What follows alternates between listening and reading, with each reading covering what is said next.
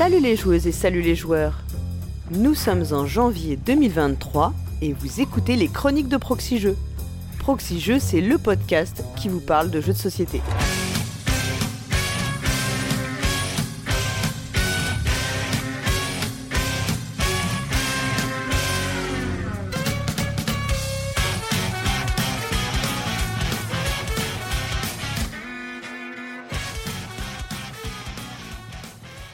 Je suis Paul Gara et décidément depuis ce début d'année 2023, il y a dû laisser aller car j'ai opté pour des intros en total impro puisque je viens Hands in the Pocket.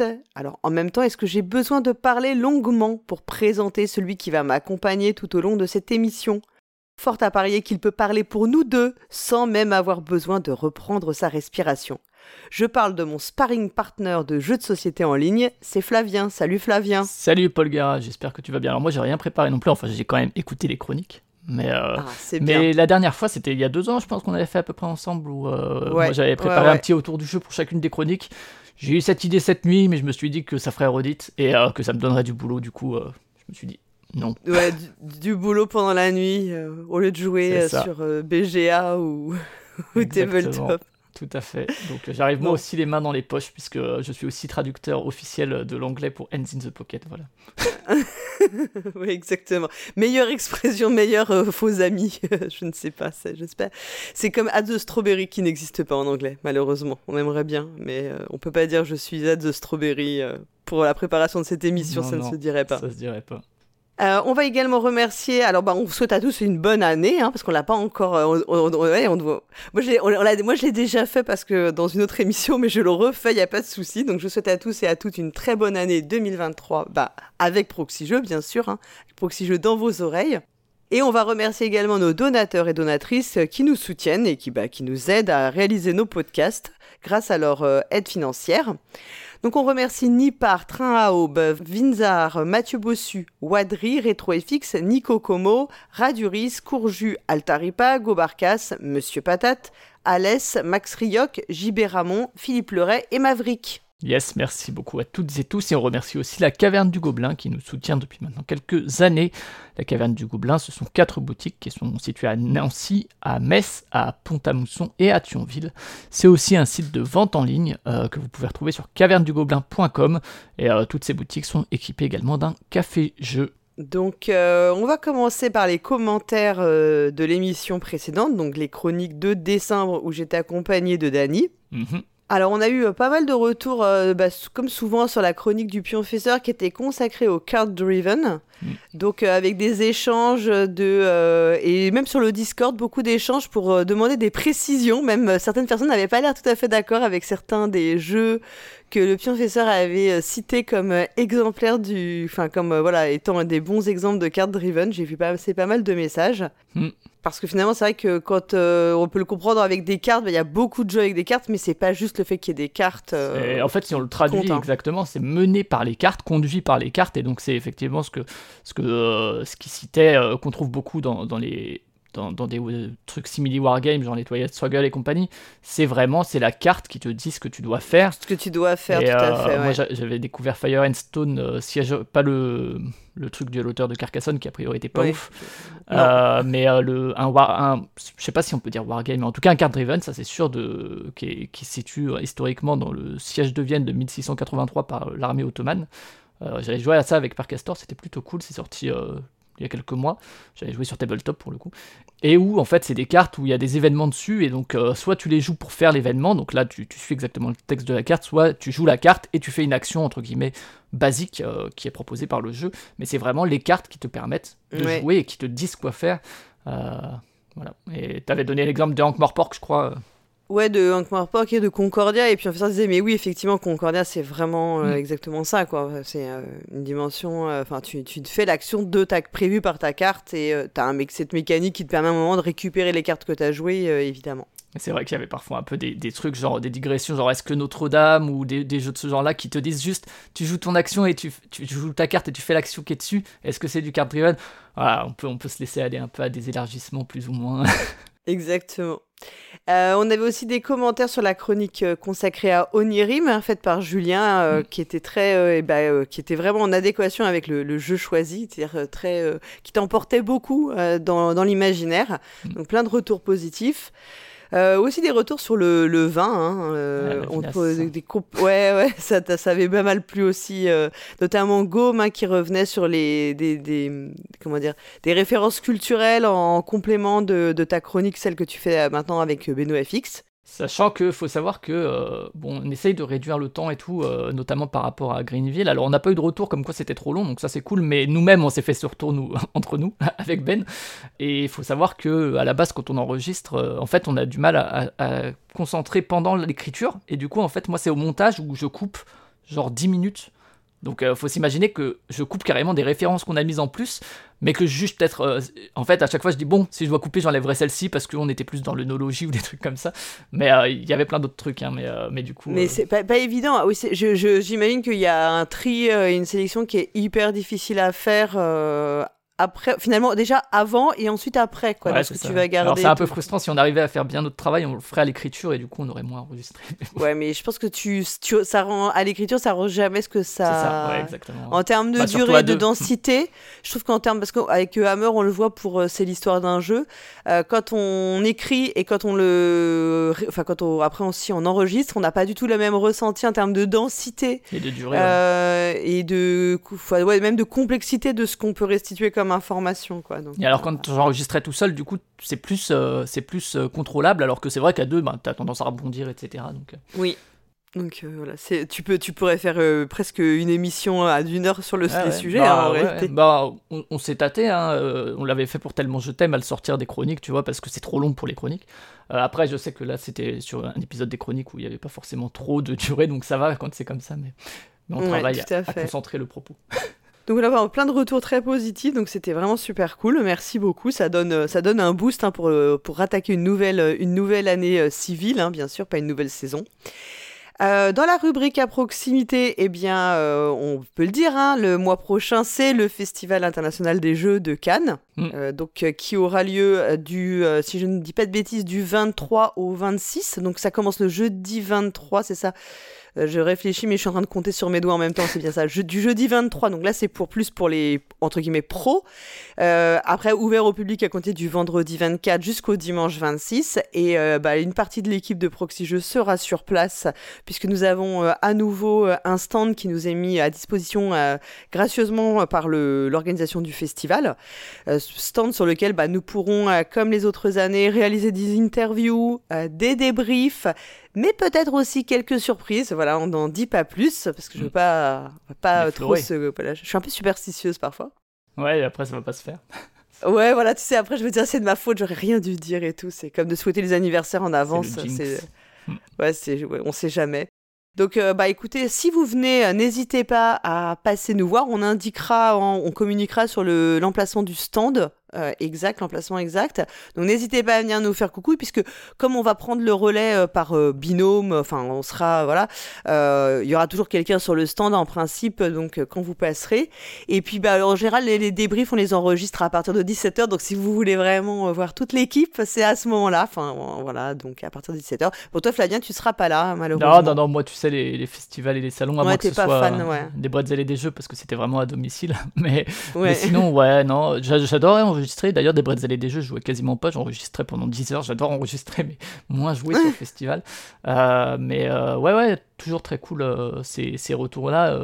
J'avoue que moi, les, les, formats que vous préparez en coulisses me, me tentent bien plus que les interviews qui, qui même s'il y avait moyen de creuser, c'est toujours un peu, un, peu, un peu frustrant par moment, même pour les personnes qui interviewent, je crois. Ouais, bah après, j'avoue que les interviews, l'idée aussi, c'est de vous proposer malgré tout des interviews aussi d'autres acteurs et actrices du monde ludique euh, qui ne sont pas forcément les têtes d'affiche, si je puis dire. Euh. Ouais, qui se prêteraient pas à une interview longue, forcément. Voilà, on le fait aussi parce que euh, c'est intéressant. Enfin, à titre perso, l'année dernière, on avait interviewé Antoine Boza et c'était bien parce qu'il avait plusieurs jeux nommés, parce que ça faisait un bout de temps qu'on l'avait pas interviewé. Enfin, donc c'était intéressant.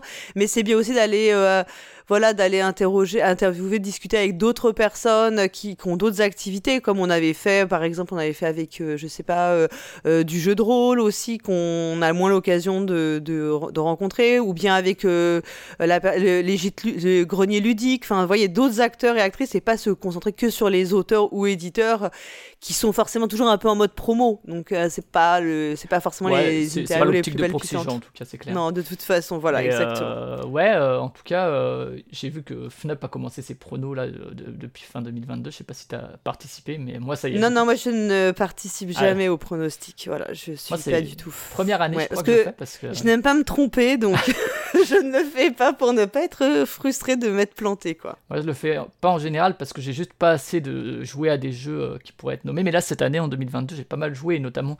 Donc, j'ai réussi à mettre des trucs dans toutes les catégories, donc euh, je l'ai fait pour le coup. Et euh, Go Super Mega Lucky Box. Ah, toi, t'es, toi, t'es sur Moi, Super depuis des mois, hein, je suis SMLB Oui. 100%.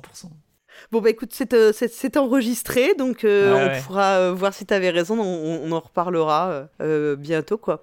Sachant qu'on aura la liste des nommés, enfin, des nommés pour les différentes catégories mercredi prochain. Ouais, voilà. c'est ça, au moment où on enregistre, mais du coup, quand c'est diffusé, vous l'avez eu. Voilà, vous l'aurez eu. Donc, vous verrez, s'il n'y a pas du tout Super Mega Lucky Box, on aura l'air bien. Vous Je couperai plus tout ça. Proxy. Voilà. Alors, on va démarrer cette émission. En premier euh, point qu'on va euh, mentionner, euh, c'est sur le wiki de Proxy Jeux. Donc, vous savez, le glossaire ludique auquel, bah, on, qu'on, qu'on réalise. Donc, c'est Erwan qui s'en charge chez nous avec beaucoup l'aide de Cyrus. Et donc, le terme qui sera, qui va être, comment dire, mis en ligne, enfin, développé ce mois-ci, c'est le terme alliance. Donc je, bah, je vous laisse de toute façon aller consulter euh, et regarder euh, les, les développements qui auront été euh, consacrés. Rien à voir avec l'assurance. Hein. Non, non, mais j'y Ouais, aussi. en plus, là, tu te dis, mon Dieu, c'est vraiment des, les mauvaises vannes. Ouais, ouais. Ouais, ni, ni avec une bague, enfin, ça n'a rien, ni le mariage, enfin, je ne sais pas, peut-être que si, un peu. On parlait de Brian Boru de- pendant tout le point wiki. Oui, oui, oui, c'est vrai que dans Brian Boru, tu fais des alliances et tu te, tu te maries plusieurs fois, tu maries plusieurs personnes de ton clan, c'est toujours, euh, c'est Ouais. toujours cool. Et donc, on va maintenant écouter Mad, notre ludomaniaque préféré, qui nous donne bah, ses, ses conseils euh, entre, entre, entre personnes euh, addictes.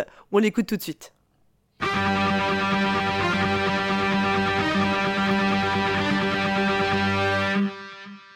Bonjour auditrices et auditeurs de Proxy Jeux, mon nom est Mad et je suis accro aux jeux de société.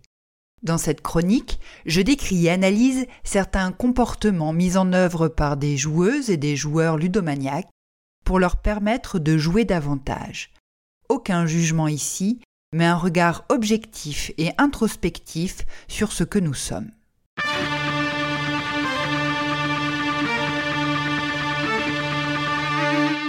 Il y a deux mois, nous avions considéré le cas où la personne Ludo-M était entourée de joueuses et joueurs potentiels. Dans l'épisode d'aujourd'hui, la situation sera tout autre puisque nous nous intéresserons à un individu qui n'a personne dans son entourage proche susceptible de jouer avec lui. Comble de malchance, et oui, parfois le sort s'acharne, l'association à laquelle il appartient se trouve à 25 km de son domicile et ne se réunit qu'une seule et unique fois par mois. Je te remercie vivement, Dave Divol, pour le témoignage poignant que tu as laissé sur Discord, sur le Discord de Proxy Jeux. Dans ces situations extrêmes, que faire? L'épisode de ce mois-ci va passer en revue quelques solutions imaginées ici ou là. En numéro 1, et cela est peu coûteux, adoptez le mantra suivant. Faire de sa vie un jeu. Comment? Eh bien, en se lançant des défis à soi-même comme photographier un oiseau par jour, collectionner les clichés de gants perdus par un kidam étourdi, ou en s'adonnant au géocaching. Soyons inventifs. Numéro 2. Jouer par procuration. En lisant des articles dans les revues spécialisées, en visionnant des soirées jeux de youtubeurs au cours desquelles tout le monde a l'air de tellement s'amuser, ou encore en écoutant les actual play de l'émission XP, où les déprives des salons Essen, Vichy, Cannes, PEL, Flip diffusés sur cette même antenne. Numéro 3. Pour celles et ceux pour qui manipuler le matériel fait partie intégrante du plaisir des jeux de société, le premier réflexe sera sans doute de se tourner vers les jeux solo. Par bonheur, ces dernières années, nous voyons fleurir dans les livrets de règles des variantes pour jouer seul. Et certains titres revendiquent même cette particularité. Je vous invite chaudement à écouter ou réécouter la chronique Soliloque de Zéphiriel dans laquelle vous pourrez dénicher quelques pépites. Mais ces jeux, aussi admirables soient-ils, n'ont peut-être pas la saveur attendue. Pour celles et ceux pour qui l'interaction avec l'autre est un indispensable, c'est la solution numéro 4 qui s'imposera, celle des jeux en ligne. BGA et certaines adaptations numériques, toujours disponibles, toujours accessibles, vous mettent en relation avec des personnes du monde entier à n'importe quelle heure du jour ou de la nuit. Sur ce point encore, ProxyJeux peut vous aider via les analyses de Cyrus and Friends, de portage de jeux de société sur téléphone, tablette ou ordinateur. Grâce à leurs avis éclairés, vous ferez vos achats en conscience, sans risquer de tomber sur une application qui va vous décevoir. Mais là encore, aucune interaction directe avec un autre être vivant. La solution numéro 5 est plus radicale. Elle a un impact fort sur la vie des personnes qui ont osé franchir le pas. C'est la caution professionnelle, c'est-à-dire le choix de faire des études, de suivre une formation, d'embrasser une profession, de postuler pour un job permettant de jouer pendant ses heures de travail. Citons en vrac quelques exemples. Reviewer, podcaster, démonstratrice de jeux sur salon pour de grandes maisons d'édition, animateur de centres de loisirs ou de colonies de vacances, organisatrice d'événements ludiques, ludicaire, ludothécaire, distributeur de jeux de société, éditrice, professeur, comédienne, homme de compagnie. Autre proposition encore plus impactante sur votre vie, avoir des enfants. Alors bien sûr, il y a un investissement non négligeable au démarrage, mais dès trois ans, les premiers jeux de société pourront être sortis. Votre allié sera alors la pastille joueur né, produite chaque mois par les papas de la Proxy Team ou Polgara. Le plaisir ludique ira croissant au fur et à mesure que les jeux se complexifieront. Et bien éduqués, vos enfants deviendront vos partenaires de jeu les plus fréquents. J'ouvre ici une parenthèse pour répondre à la question de mon confrère le pionfesseur posée en novembre. Je pense que c'est très certainement par l'éducation qu'il sera possible de faire évoluer la qualité ludique des jeux proposés aux personnes que l'on cherche à convertir. Je ferme la parenthèse pour revenir aux enfants. Driver comme il convient, ils pourront même développer des compétences qui s'avéreront très utiles, par exemple lors de déplacements à l'étranger sur de gros salons. Maman, pourquoi j'ai pris allemand en deuxième langue déjà? Enfin, pour les personnes en fond, que la passion pour les jeux n'a pas ruiné, ou dont la profession en lien avec les jeux ou non permet de gagner suffisamment d'argent, l'investissement dans l'immobilier constitue mon septième et dernier exemple de comportement ludomaniaque. En achetant une maison suffisamment grande et bien desservie par les transports en commun, vous pourrez accueillir sur un temps long, à la manière d'un gîte ludique, des joueuses et joueurs triés sur le volet afin de partager une dose massive de plaisir ludique. Me voilà arrivé à la fin de cette chronique et je me rends compte que celle-ci ressemble davantage à un communiqué publicitaire vantant les mérites de Proxy qu'à un véritable travail de recherche scientifique. Et je réalise au même moment que ce podcast contribue à une œuvre d'utilité publique puisqu'il permet d'élargir l'éventail des possibles pour de nombreuses personnes. Vous trouverez dans le billet des éléments qui vous intéresseront peut-être, notamment la carte mentale reprenant les idées principales évoquées ici, et un tableau récapitulatif des émissions de proxy jeux en lien avec chacun des comportements évoqués.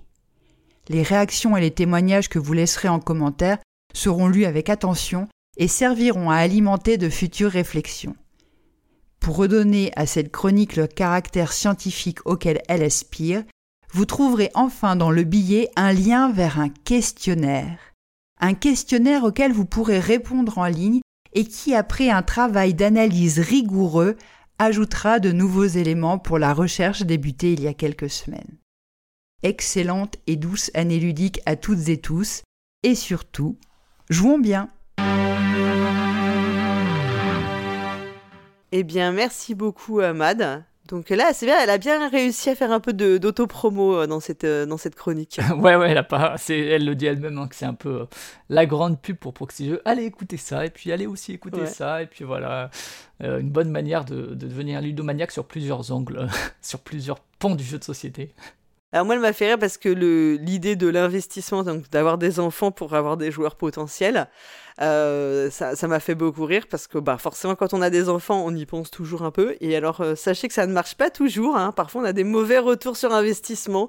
Parce qu'on a des, parfois des enfants qui ne veulent plus jouer, qui sont euh, réticents, rebelles.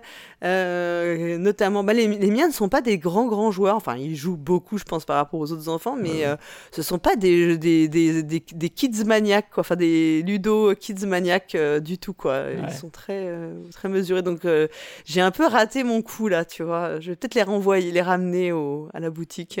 ouais, ouais, ouais. C'est, bah en fait c'est normal. Après tu te construis ton identité propre. C'est comme le sport, hein, quand tu aimes un sport et que tu, du coup, tu partages ça, enfin toute activité d'ailleurs, j'imagine. Enfin, je suis pas parent moi pour le coup, mais ou euh, écouter ABCD le podcast. Bon, ils font plus maintenant, mais à l'époque euh, c'était très bien.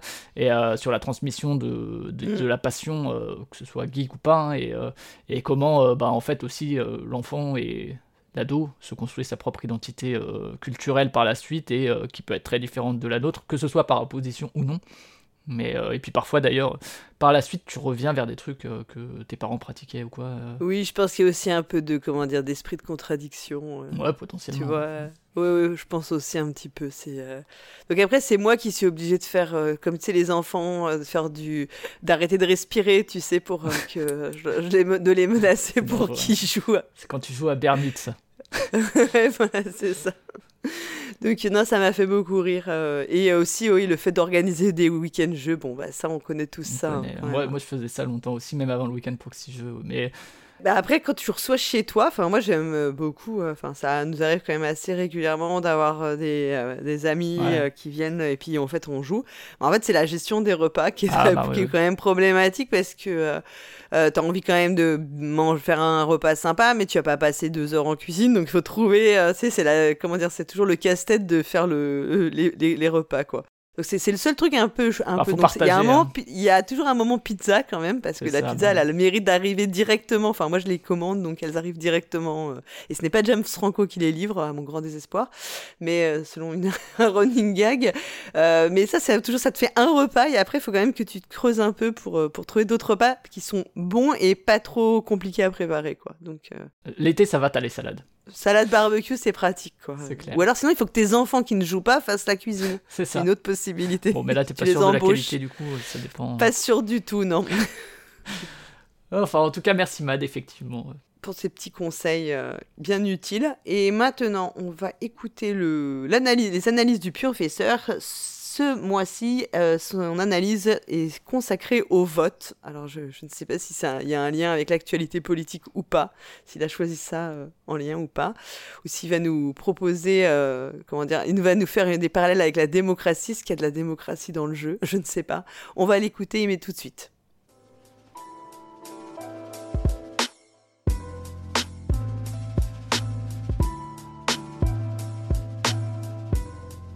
Salut les joueurs, salut les joueuses, je suis le pionfesseur.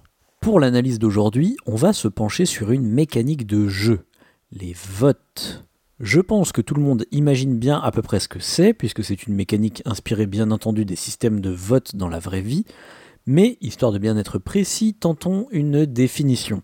Le vote, c'est une mécanique à mi-chemin entre le choix simultané et la majorité. Les joueurs vont simultanément choisir une issue au vote, et c'est l'issue qui aura reçu le plus de voix qui sera sélectionnée. On peut déjà observer les variantes dans les modalités du vote d'un jeu à l'autre.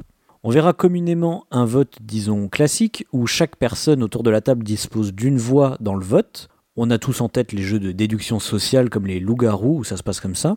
Mais il y a aussi pas mal de jeux, disons, de vote pondéré, où chaque personne aura un nombre de voix différent, et on n'est donc pas tous égaux face à ce vote. C'est le cas dans Runta, Le Dilemme du Roi ou Twilight Imperium par exemple. Dans ces deux derniers, on observe alors un système de gestion des voix, puisqu'on va engager des ressources pour nous ajouter des voix, et on se demandera alors si on doit dépenser nos voix tout de suite ou les garder pour un vote ultérieur. On remarquera aussi des jeux comme City of Horror, Sauf qui peut ou Covadis, où la pondération des votes est très spatiale. Selon le lieu dans lequel on va résoudre un vote, les joueurs auront un différent nombre de voix, et ce en fonction du nombre de personnages qu'ils ont dans ce lieu. Dans tous les cas, ces jeux, avec des votes pondérés, impliquent souvent une très forte dose de négociation, d'alliance entre les joueurs qui doivent contrebalancer la trop grande puissance de certains joueurs qui ont plus de voix qu'eux. Ils doivent s'unir pour renverser le plus fort. Autre modalité de vote, est-ce que le résultat est visible ou caché? Le plus souvent, il est visible. On peut voir qui a voté quoi à la fin d'un vote. Mais il existe des jeux dans lesquels on observe bien le nombre de voix, mais on ne sait pas qui a voté quoi. C'est concrètement comme la différence dans la vraie vie entre un vote à main levée et un vote à bulletin secret. On utilise en particulier ça dans les jeux de déduction sociale avec un ou plusieurs traîtres qui doivent donc rester discrets puisqu'ils sont en minorité. On voit ça par exemple dans The Resistance, que vous connaissez probablement sous le nom de Avalon dans sa version française, qui possède à la fois des votes où le résultat est visible, au moment de choisir qui part en mission, et des votes dont le résultat est caché quand les personnes en mission décident si elles vont faire réussir ou échouer la dite mission. Autre exemple intéressant, dans Battlestar Galactica, on a un système de vote pondéré où chacun va jouer une ou plusieurs cartes de sa main ayant une force positive ou négative dans le vote. Donc c'est comme si elle mettait des voix pour ou contre, mais on va ajouter deux cartes aléatoires de la pioche, brouillant ainsi les pistes pour savoir s'il y a oui ou non un traître qui a saboté la mission. Parce que oui, un truc intéressant dans ces deux jeux à vote secret, c'est que tout le monde ne participe pas à tous les votes permettant ensuite de faire des déductions pour retrouver le traître. J'en profite aussi pour citer un autre exemple particulier de vote secret, c'est Privacy, ou son petit cousin Good Friends, qui là est dans la branche des party games, où l'on va voter en secret parce que c'est un jeu où l'on répond à des questions qui touchent à l'intimité des personnes, et que donc on préfère garder secret l'identité des personnes qui ont voté telle ou telle réponse afin de préserver la sécurité émotionnelle des joueurs. Dernière modalité de vote particulière, dans Twilight Imperium et le dilemme du roi, même si tout est fait pour présenter cela comme un vote, on peut se demander si cela en est vraiment un, car il manquerait la simultanéité. Dans ces jeux, on est face à un très rare cas de vote en tour par tour. Autre exemple particulier, Article 27 est un jeu de vote où seul un vote à l'unanimité sera validé. Autrement dit, voter non suffit à empêcher un vote de passer. Quelque part, c'est un peu ce qu'on a aussi dans The Resistance slash Avalon quand on choisit de faire capoter la mission. Un simple non suffit à la faire rater. Il faut l'unanimité pour qu'elle réussisse. Voilà, on a donc globalement vu les différents types de votes qui existent. On peut maintenant observer pourquoi on vote dans un jeu, quelles sont les conséquences de ce vote. Déjà, on a parlé beaucoup de déduction sociale, et dans ces jeux, on retrouve généralement des votes pour éliminer quelqu'un. Encore une fois, les loups-garous sont l'exemple typique, mais ça se retrouve aussi dans des jeux qui ne sont pas forcément de la déduction sociale, comme City of Horror, sauf qui peut, ou bien Galerapagos, où c'est plutôt des jeux d'alliance et de négociation, où il faut éviter de se retrouver au mauvais endroit au mauvais moment. D'ailleurs, dans Sauf qui peut, il y a également un vote pour sélectionner le bateau sur lequel il y aura une fuite, causant elle-même potentiellement un vote pour virer quelqu'un du dit bateau. On a ensuite bien entendu les votes avec deux résultats possibles, pour ou contre. Je ne vais pas revenir sur Twilight Imperium et le dilemme du roi, où c'est complètement ça, mais on peut s'attarder sur Das Regeln wir schon, où il est dit qu'on vote pour les règles du jeu elles-mêmes concept repris plus tard dans Democracy, mais en vrai, on vote en particulier pour des effets ou des systèmes de décompte. Mais cette mise en scène de dire qu'on vote pour les règles du jeu est assez intéressante pour être notée. Enfin, on peut trouver aussi des systèmes de vote dans pas mal de party games. Généralement, c'est quand il y a une part de subjectivité qui est laissée aux joueurs pour prendre une décision. On a par exemple les jeux où il faut désigner qui est le plus drôle. Le cas typique c'est Speech, ou bien on retrouve ça aussi dans la série des jeux vidéo Jackbox Party. Ou bien on a aussi dans les party games des systèmes de vote pour décider qu'une personne est en train de dépasser les limites que le jeu autorise, comme dans Il était une fois, ou plus récemment Maudit Maudit. Bien sûr, c'est pas le genre de vote où les joueurs devraient suivre leur propre intérêt calculatoire, c'est plus des votes qui misent sur la bonne foi des joueurs. Ce qu'à titre personnel je trouve un peu bizarre, puisque quitte à faire confiance en la bonne foi des gens, pourquoi créer tout un système de vote et ne pas juste laisser les gens gérer ça naturellement par eux-mêmes? On trouvera aussi un sous-genre particulier qui s'approche des jeux de vote, que j'appellerais les jeux à majorité gagnante. J'avais fait une vidéo à ce propos sur ma chaîne YouTube, et que je vous mettrai bien sûr dans le billet. Ce sont ces jeux comme Qui gagne ou Unanimo, dans lesquels on cherche à se retrouver dans la majorité pour pouvoir gagner le plus de points. Ça ressemble bien à un système de vote dans Le Truc le Plus par exemple, mais dans Unanimo ou Qui gagne, c'est plus nuancé qu'un système de vote puisqu'on gagne des points quand même sans être dans la majorité. C'est juste qu'on gagne moins de points. Voilà, il est temps de conclure. Voter est quelque chose qu'on fait aussi dans les jeux. Le fait que ça soit associé à un acte politique dans la vraie vie bien que ce soit très discutable, va faire que pas mal de ces jeux jouent sur des alliances et coalitions entre les joueurs. On verra donc bien souvent des votes pour éliminer des personnes, ou bien des votes pondérés qui forcent les joueurs à s'unir contre ceux qui ont plus de votes qu'eux. Mais on peut noter également que les party games utilisent parfois aussi les votes pour diverses raisons, en général à n'importe quel moment où il y a de la subjectivité dans le jeu. En tout cas, il y a sûrement encore pas mal de choses à faire avec cette mécanique de jeu, et on espère voir de nouveaux usages à l'avenir. Et vous, que pensez-vous des jeux avec des votes? Connaissez-vous d'autres jeux qui ont des systèmes de vote intéressants? N'hésitez pas à me le dire dans les commentaires, et d'ici là, jouez bien voilà, on vous laisse voter euh, par SMS. Vous envoyez au 6 12 12. Si vous avez aimé cette chronique, vous votez 1. Si vous ne l'avez pas aimé, vous votez 2. Et si vous pensez que Pionfesseur euh, devrait lui-même voter, vous votez 3. Voilà. Et alors, si après vous voulez négocier, faire des alliances, on en revient aux alliances, bah, c'est euh, plus compliqué. Ah, par SMS, c'est compliqué. Hein, ouais, c'est compliqué là. les jeux avec des votes, est-ce que toi, ça te... c'est une mécanique que tu aimes bien? Je pense que toi, tu aimes bien, non? Euh, J'aime bien, ouais. Il y a de la dimension humaine, non? Bah, ouais, bon, il y a pas. Ouais, ouais, ouais. Après, euh, tu vois, des fois, ça marche pas comme dans les loups-garous, mais euh, enfin, c'est pas le vote qui marche pas dans les loups-garous, c'est le jeu de manière générale parce qu'il est le vote est peu influencé par grand chose de ludique. Mm, ouais. Mais moi, j'aime bien, même si bah ça peut justement donner lieu à des, en fait, à toutes les injustices et tous les toutes les dérives qu'on peut trouver dans le vote de, la vie réelle, c'est-à-dire que euh, ben, voilà, les gens qui ont une grande gueule vont influencer, euh, les gens qui sont plus discrets peut-être vont se faire influencer, s'ils sont influençables, ou en tout cas vont moins exprimer mm. leur opinion, ce qui est un droit. Euh, ça, crée pas mal de, déséquilibre vocal autour de la table. et ça, c'est pas forcément quelque chose que j'aime bien parce que ça révèle en fait des inégalités de la vie réelle aussi un truc que, que j'aime, que je préfère, c'est justement, il, il, en parle un peu, c'est les votes où c'est pas juste A ou B, euh, mais où tu as une pondération des voix, où il y a des choses que tu as fait avant qui vont influencer le, le poids de ton vote. Ça, je trouve ça. Et du coup, des voix qui n'ont pas forcément la même valeur. Donc, t'es pas fan de euh, un homme ou une femme égale une voix, finalement. Pas trop. Euh... Toi, t'es plus sur un système du vote dans les sociétés. c'est ça, l'oligarchie, en fait. C'est une action, une voix, quoi. Donc, toi, es, en fait, t'es dans un système pour les plus. ceux qui ont mieux. Euh, les plus influents, finalement. Bah, après, après, le pouvoir de l'influence, bon, dans, dans, la société, ça peut, ça peut être l'argent, tu vois, c'est souvent le cas, le lobbying, mais, mais ça peut aussi être sur d'autres critères. Hein, donc, pourquoi pas, hein, les, les, gens qui sont en minorité ont plus de voix, que sais-je. Il y a un truc, je sais pas si ça existe, puis professeur pourra me dire peut-être, je pense que oui. C'est euh, un truc où des règles sont évolutives, tu vois, ou bien où tu as des embranchements de règles et où tu voterais entre guillemets pour des règles que tu ajoutes au fur et à mesure, que ce soit dans un legacy ou pas. Mais où petit à ah, petit, tu vois, tu votes, ah oui, ok, qui veut, on a cette règle-là, est-ce qu'on l'ajoute ou pas? Tu vois euh, mais, mais pas un module avant la partie, mais vraiment pendant la oui, partie. Oui, je vois ce que tu veux dire. En fait, où on construit finalement, euh, au final, on construit euh, soit nous-mêmes, le groupe construit lui-même la mécanique du jeu au fur et à mesure, c'est ça, des, phases? Ouais, ouais, j'avais pensé à des protos comme ça, pas forcément avec des votes, mais. À mon avis, il faut que ce soit bien, bien, bien cadré pour que ça fonctionne, et que, ce soit pas vite le bordel. C'est ça, mais ça pourrait être aussi, tu vois, sans, sans, même parler de règles de jeu, ça pourrait être juste ah, ce pouvoir-là de tel personnage, est-ce qu'on va l'activer? Quel personnage est-ce qu'on va euh, euh, faire rentrer dans le jeu? Et là, tu as des espèces de votes qui vont en fait modifier la dynamique du jeu, ou dans des, dans des jeux, euh, allez, on, va le dire, les jeux narratifs.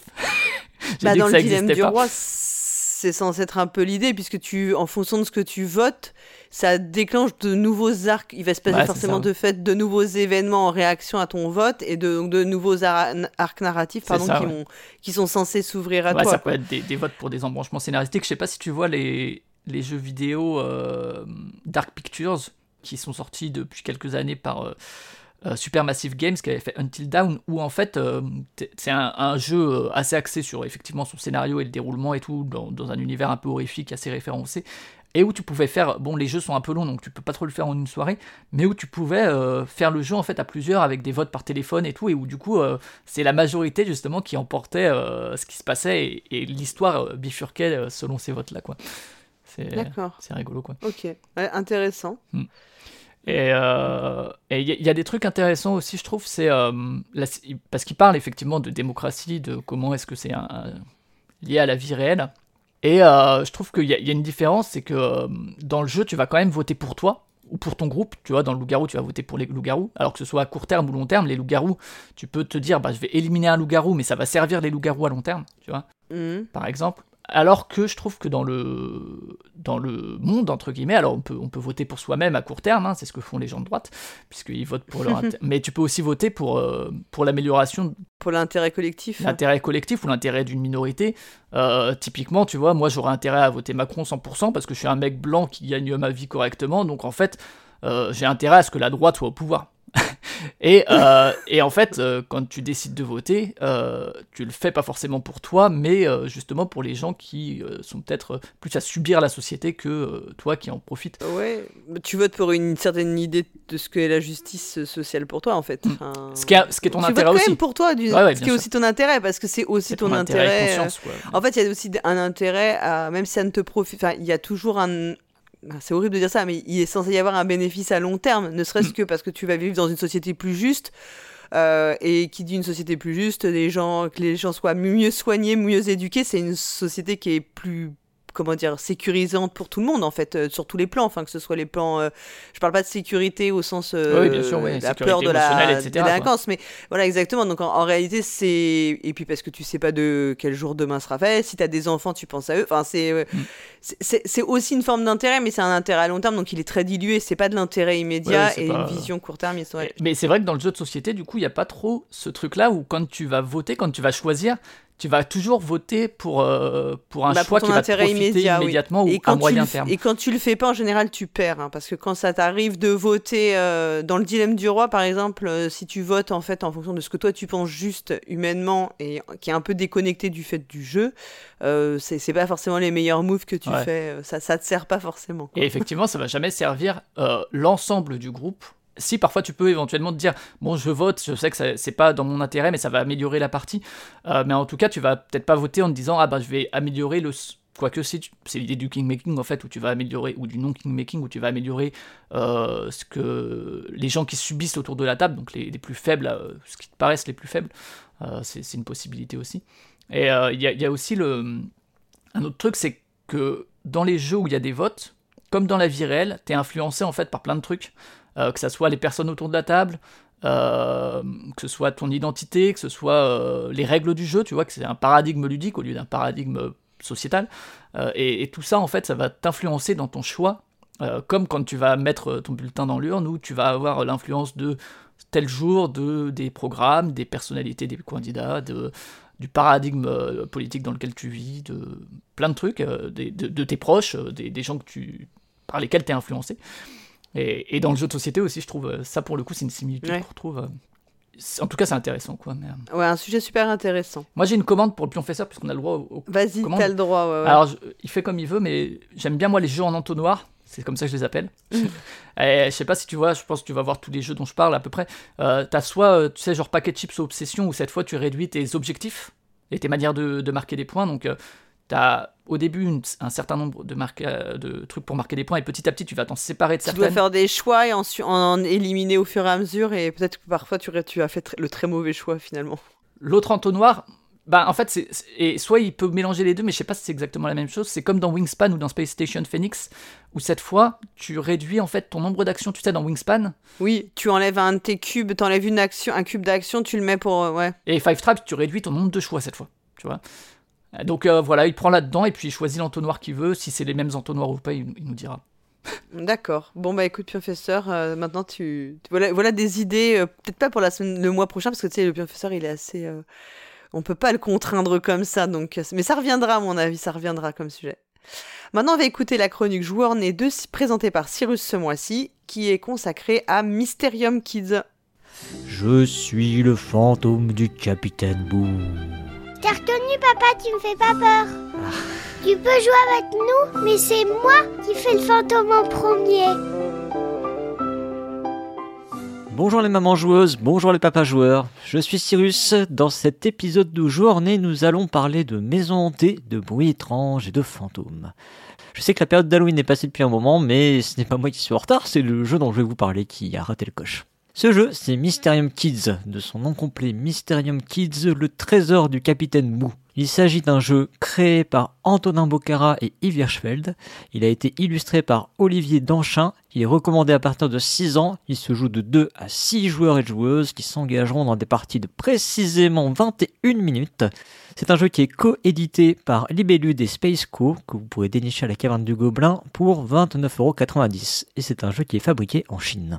Peut-être connaissez-vous Mysterium tout court. Enfin, Mysterium, pas Mysterium tout court. Ah bon, vous m'avez compris, si vous connaissez, vous savez.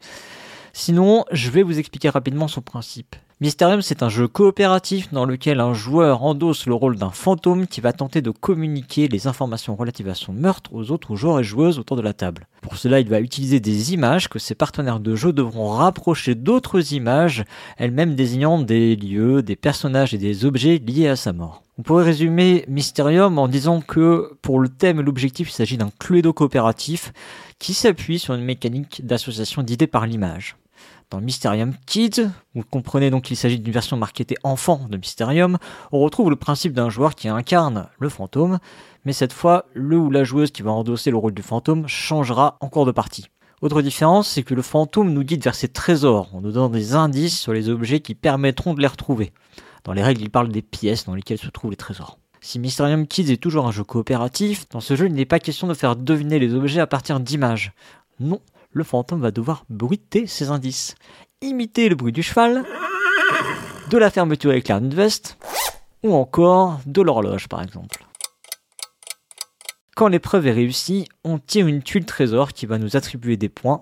À la fin de la partie, on pourra comparer notre score à un score de référence pour savoir si nous sommes des chasseurs de trésors aguerris ou non. Mais j'ai volontairement omis un détail dans ces explications. Enfin, j'en ai omis d'autres, mais euh, qui ne sont pas très importants, ceux-là. Le détail important, c'est que les bruitages, vous n'allez pas les faire à la bouche, non. Vous allez les faire avec un tambourin. Oui, un tambourin. Du coup, ce sera plutôt... Euh, pour le cheval, pour la fermeture avec d'une veste, et puis... Euh,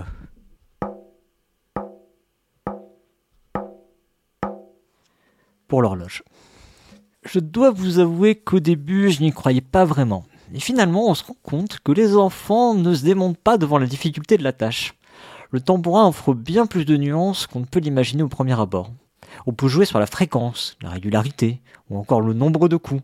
On peut également jouer sur les différentes parties du tambourin.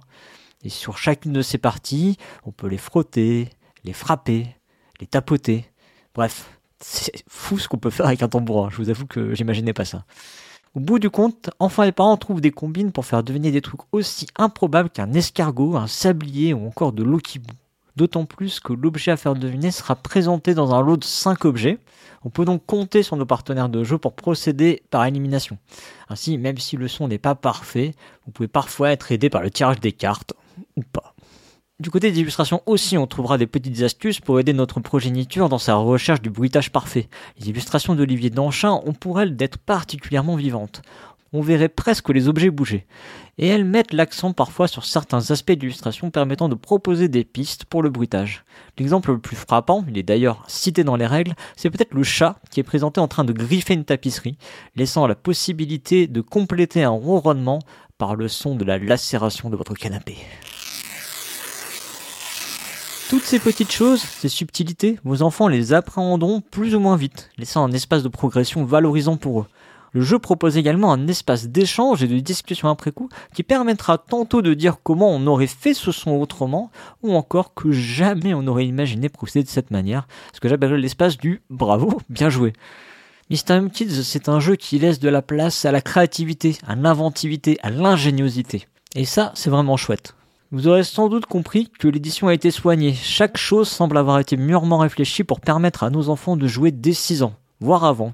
Car oui, à la maison, le jeu a été adopté par ma petite loupe de 5 ans. Et puisque je parle de l'édition, parlons rapidement de la pièce maîtresse du jeu, alias le tambourin.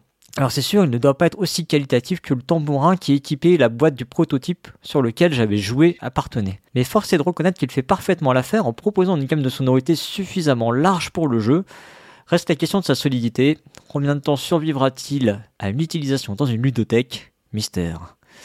Mais à la maison, il me semble qu'il devrait en durer pas mal de parties. En revanche, je dois admettre que le jeu peine à être convaincant sur la frayeur qu'il peut susciter ou l'atmosphère paranormale qu'il pourrait dégager. L'histoire d'un fantôme prêt à nous confier son trésor ne prend pas vraiment et sera vite oubliée. De l'enrobage du jeu, on ne gardera que le gimmick qui consiste à dire avant et après chaque prestation de bruitage. De même, on pourra reprocher au jeu son caractère un peu linéaire. On aurait envie que le jeu propose plus de relief, plus d'émotion, des changements de rythme, euh, des petites surprises en cours de partie. Ce qui fait que même si on enchaîne les tours avec plaisir, on aura rarement envie d'enchaîner une deuxième partie. Mais bon sang, malgré ces quelques reproches que je peux faire, quelle vente fraîcheur, quelle idée incroyable, et ça fait plaisir de voir que des éditeurs ont emboîté le pas. Antonin Bocara et Yves Hirschfeld ont su être percutants dans leurs propositions. Ils ont littéralement dynamité le jeu d'imitation. On peut pas dire que ces deux trublions du jeu soient connus pour leur jeu enfant, mais ils font une entrée remarquée avec Mysterium Kids. Je ne suis d'ailleurs pas sûr que Mysterium Kids ait été designé à l'origine pour les enfants. Je serais curieux de savoir comment est née cette idée. Mais quelle idée est passée par la tête de ces deux auteurs pour nous pondre un tel jeu et imaginer que ça fonctionnerait? Tout cas, grand bien leur en a pris car ça fonctionne. Antonin Bocara et Yves Hirschfeld signent ainsi un jeu au concept audacieux et réussi. On attend maintenant les déclinaisons avec une guitare, avec un saxophone ou encore, euh, pourquoi pas, un xylophone. Voilà, ce sera tout pour aujourd'hui. On se retrouve le mois prochain pour un nouvel épisode de Joueurs Nés. D'ici là, jouez bien, surtout avec vos enfants.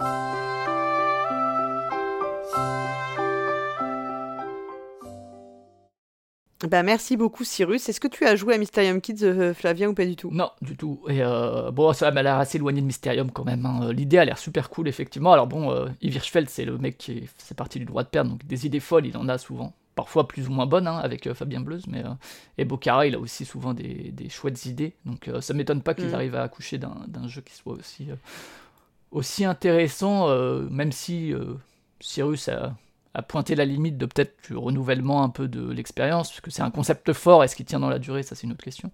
Moi, j'avoue que j'y ai joué et j'ai absolument pas aimé le jeu. J'ai Ouais, ouais. trouvé ça. Enfin, je ne comprends pas. C'est vraiment. Pour moi, c'est un mystère que ça. C'est vraiment. ah, C'est le cas de le dire. Enfin, tu vois, c'est vraiment un mystère que ça. Ton enthousiasme me dépasse totalement, quoi. J'ai trouvé ça vraiment euh, complètement claqué, mais euh, bon. euh, À cause de quoi? Du pas. matériel, de l'investissement Ah, de tout, quoi. Le concept, moi, je trouve ça vraiment euh, pas fou, quoi. Enfin, je trouve ça pas du tout. Moi, ça m'intéresse pas du tout. Bah, déjà, c'est pas non plus mes types de jeux, quoi. Enfin, tous ces trucs-là. Moi, j'en ai un peu ras la casquette. Donc, de, de fait, je pense que euh, je n'ai plus le public. euh, parce que ma, pour le. Ma fille, elle peut y jouer sans problème, je pense. Hein. C'est pas, c'est pas du tout. Je dis pas qu'elle c'est trop enfant pour elle, c'est pas ça. Mais de fait, euh, c'est pas ça que je lui proposerais. Et euh, ouais, non, j'ai, moi, j'ai, enfin, vraiment pas du tout aimé ma partie, quoi. Après, après c'est un peu les jeux à concept fort comme ça, c'est d'autant plus clivant en fait. Et euh, si t'aimes pas le concept, bah en fait t'aimes pas quoi. En fait, euh, je me dis, voilà, exactement, je me dis, ok, bon, bah, t'as fait une carte, t'en as fait deux, puis après, en fait, je me dis, je vois pas ce que je vais faire et ça m'intéresse pas en plus. Enfin, j'arrive pas à me, j'arrive pas à m'intéresser à ce qu'on fait. Donc, c'est pas du tout mon type de jeu, je pense. Donc, euh, mais écoutez, essayez. j'aimerais bien essayer de faire jouer ma fille quand même pour voir sa réaction à elle et pas la mienne, parce que c'est pas du tout, enfin, c'est quand même un jeu qui est destiné plutôt à un public enfant, donc c'est mieux d'avoir leur réaction à eux. Mais c'est vrai que moi, en tant qu'adulte, j'ai eu aucun plaisir à y jouer, tu vois, voilà. Donc, Mais euh, c'est c'est cool les jeux qui utilisent quand même le son. Euh, Cyrus m'avait fait jouer à Fairy Prank aussi qu'il avait découvert à Essen et qui est, enfin c'est toujours un sens qu'on utilise assez peu dans le jeu de société et qui pourtant, euh, notamment pour Moi, les j'attends enfants, qu'on c'est utilise cool. le goût comme euh, Ah, le qu'on goût, fasse, ouais, euh, bah, quand on fait des jeux avec du Et champagne, il faut absolument Alors, faire des dégustations. l'odeur. Je sais pas, je suis, j'en sais rien. En fait, je sais pas, ça dépend parce que je me souviens des films en odorama. Je sais pas si t'as déjà eu ces expériences. Non, non, non, mais je sais pas si tu sais, tu sais, il y a quelques années, en- c'était une espèce de blague, mais il y avait eu un jeu vidéo South Park qui était sorti, ils avaient proposé le Nosulus Rift. Oui, oui, je m'en souviens. Voilà. ouais, il y avait le, un film de John Waters. Alors, je, je sais pas si je dis pas de bêtises, je crois que c'est Polyester qui était sorti en odorama à l'époque. Donc, je sais pas si vous voyez qui est John Waters, mais vous vous doutez que ça doit être euh, forcément de bon goût. Euh, et quand il avait été diffusé il y a très longtemps euh, sur Canal, ils avaient mis dans la, tu sais, Canal Plus comme à l'époque. Alors, je sais pas trop, maintenant, je ne sais plus trop comment ça fonctionne, mais tu recevais un petit magazine tous les mois avec tes, tes, tes- les, fi- des mois, les films du mois. Et dedans, il y avait une petite plaquette que tu pouvais gratter à certains moments du film. C'était indiqué Ah, c'est cool ça, ouais. pour avoir en fait les odeurs qui avaient été diffusées dans le cinéma au moment euh, du, de la pro- des projections, quoi. Donc bien sûr, il y avait un moment vomi, je crois, donc c'était très bah, sympa. Voilà. South Park c'est aussi du prout, hein. euh, bon. Voilà. Mais euh, Polyester, Polyester, un film assez, space, assez spécial dans mon, dans mon souvenir quand même, hein, euh, comme un peu tous les films de John Waters. Mais voilà. On va continuer maintenant avec le, la partie voyage-voyage, si je puis dire, de, de, de la chronique, puisque nous allons suivre les traces de Lana et Drew qui nous invitent dans une nouvelle ville ludique. Et euh, ce mois-ci, nous partons pour. Alors, franchement, là, il faut que tu prépares ton. Comment dire On va être jet lagué parce qu'on va à San Francisco. C'est pas la porte à côté.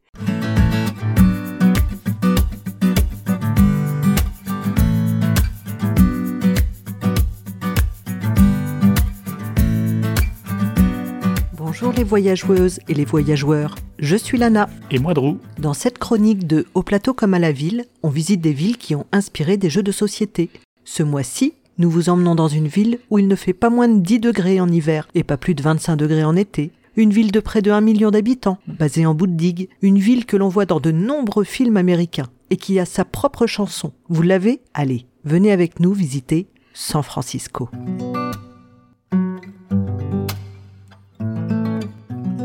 La zone de San Francisco est cartographiée par le navigateur britannique Francis Drake lors de son tour du monde en 1579. Ah, c'est là d'où vient le nom de la ville? Pas vraiment. Son but est de réaliser le troisième tour du monde après Magellan et Garcia Joffre. Il continue donc son voyage sans entrer dans la baie qui se cache en arrière-plan. Ce sont les Espagnols, près de deux siècles plus tard, en 1769, qui vont venir s'y installer et explorer cet immense crique naturel.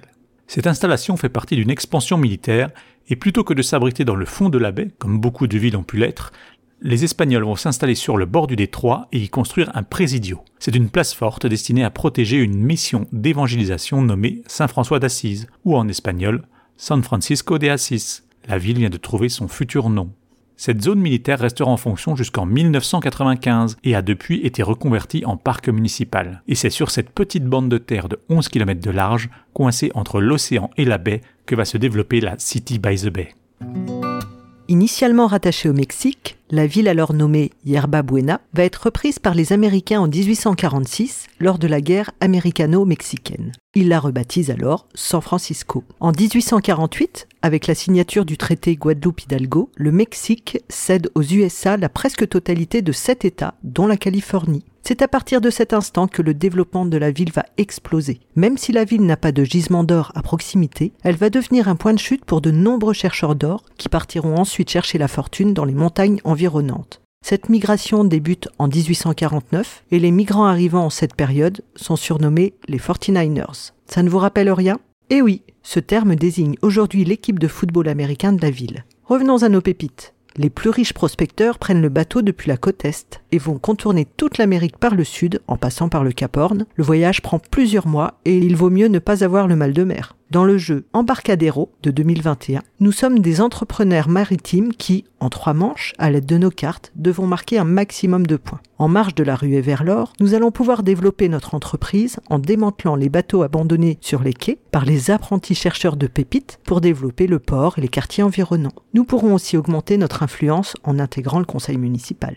Les moins fortunés vont traverser le pays à cheval ou en chariot. Quelques années plus tard, en 1869, San Francisco devient le terminus ouest du transcontinental, plaçant ainsi la ville à seulement 6 jours de train de la côte est. La ville va devenir en quelques années la plus peuplée de l'ouest des USA. Dans le jeu Go West de Leo Colovini, Tiens, ce nom me rappelle quelque chose. Nous sommes des businessmen ou women qui traversons en chariot les États-Unis d'est en ouest à travers six régions jusqu'à notre destination finale, la Californie. À l'aide de cartes, nous allons pouvoir avancer dans les différentes régions avec nos pions et déplacer nos chariots. Avec des cartes de scoring que l'on utilise quand on le souhaite, nous pourrons gagner des points en fonction du nombre de pions et de chariots de la région concernée, soit par majorité, soit par ordre d'arrivée. Le jeu s'arrêtera si un joueur atteint 50 points ou si les chariots ont tous déserté la région de départ et l'est des USA. En plus de l'or, des mines d'argent sont découvertes à proximité, assurant à la ville un avenir économique radieux. D'ailleurs, on parle de San Francisco, mais elle ne s'est pas développée seule autour de cette baie. On trouve San José au sud de la baie, avec, entre les deux villes, des noms qui parleront aux plus geeks d'entre vous, tels que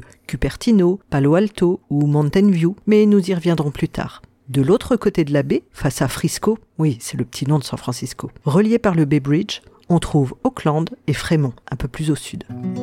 La protection naturelle apportée par cette baie va permettre le développement de l'industrie maritime. Lors de la Seconde Guerre mondiale, San Francisco va devenir la ville clé de la guerre du Pacifique. Il existe pas mal de jeux de wargame sur ce thème. On peut citer par exemple Pacific Tide, The United States versus Japan, 1941-45, ou encore War in the Pacific, 1941-1945. Il sort des chantiers navals plus d'un bateau par jour, et de nombreux Américains affluent de tout le pays pour participer à l'effort de guerre. Ces derniers vont s'installer et resteront dans la région une fois la guerre terminée. Et c'est très certainement cette communauté aux origines multiples qui va inscrire profondément la nature multiculturelle de la ville que l'on connaît aujourd'hui.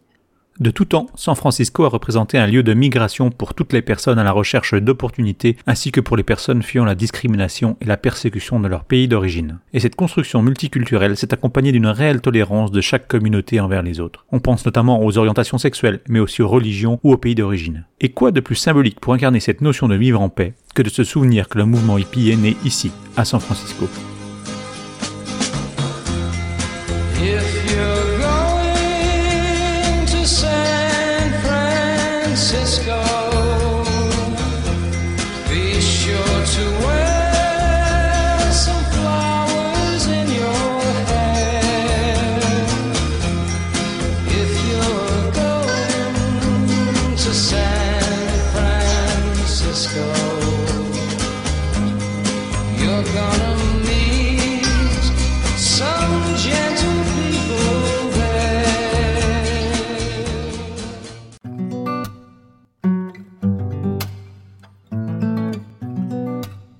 Cette baie est une véritable providence pour la région, mais cela va vraisemblablement aussi causer sa perte. Toute la côte ouest américaine est installée sur une immense faille entre deux plaques tectoniques. C'est la faille de San Andreas. La plaque pacifique descend vers le sud et la plaque américaine remonte vers le nord à une vitesse relative de 3 cm par an. Cela résulte en un écartement des deux plaques, créant ainsi avec le temps la baie de San Francisco. Cette faille et ses mouvements de terrain ont déjà causé plusieurs destructions de la ville. Le 18 avril 1906, un tremblement de terre détruit une grande partie de la ville. La rupture des canalisations de gaz provoque des incendies incontrôlables. Après trois jours de lutte, les incendies sont éteints et les habitants se retrouvent sans abri avec une ville aux trois quarts détruite. Une politique de reconstruction sans précédent se met en place. Les gravats des immeubles sont jetés dans la baie et utilisés pour étendre la surface constructible de la ville. Celle-ci est intégralement rebâtie en moins de dix ans.